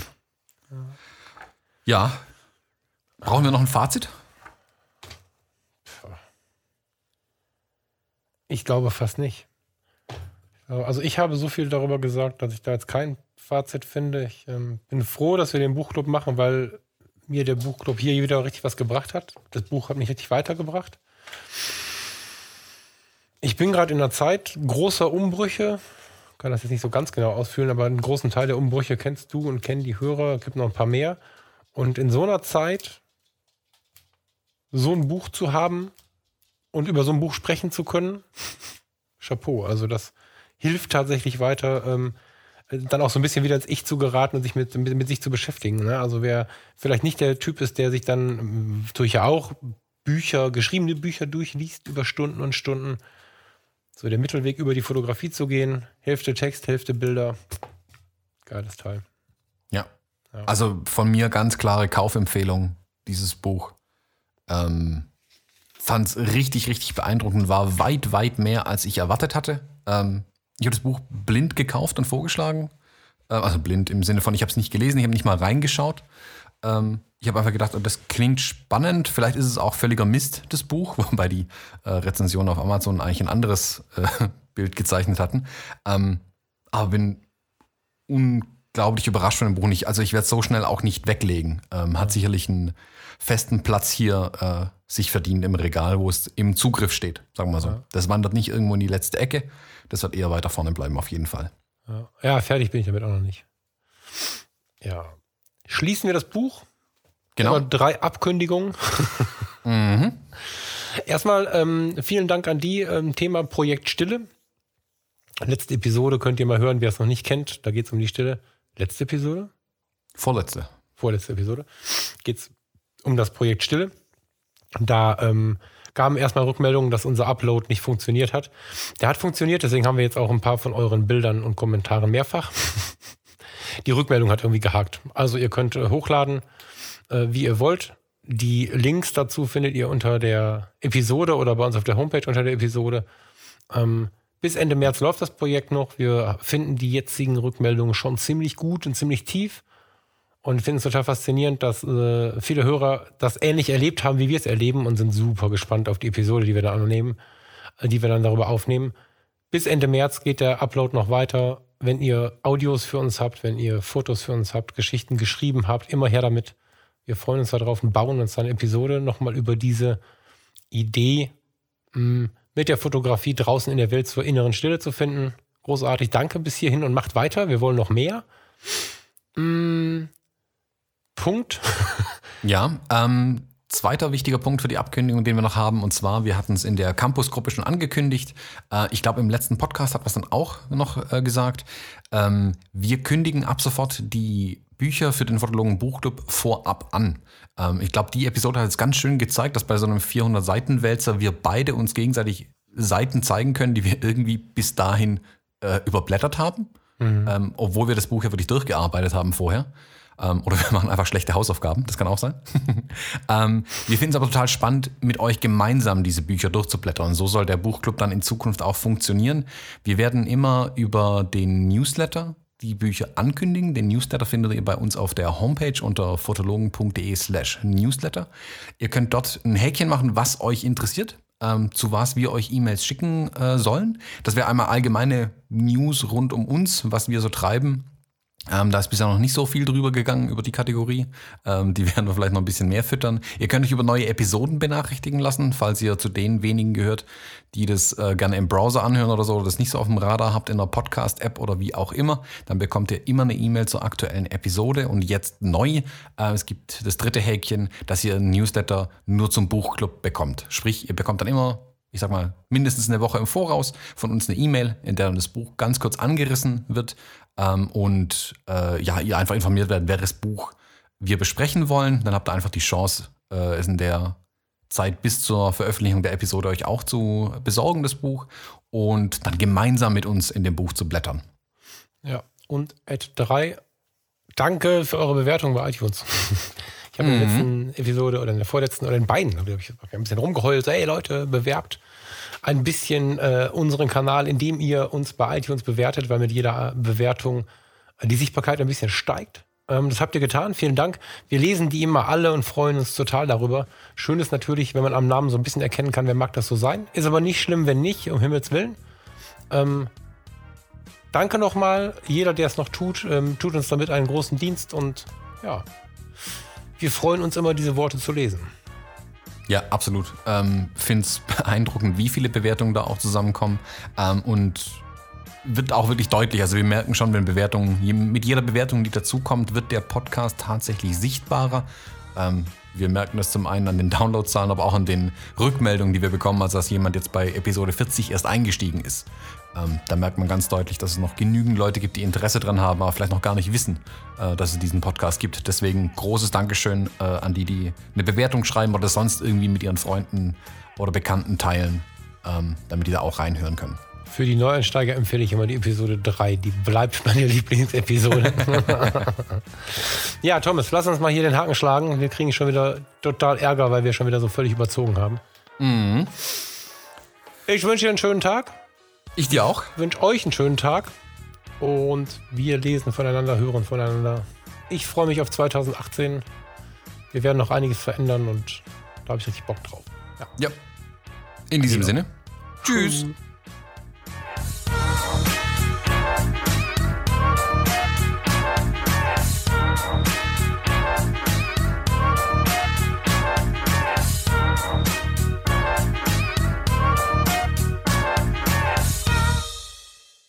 Tüt, tüdel, tüt, tüt, tüdel, tüt.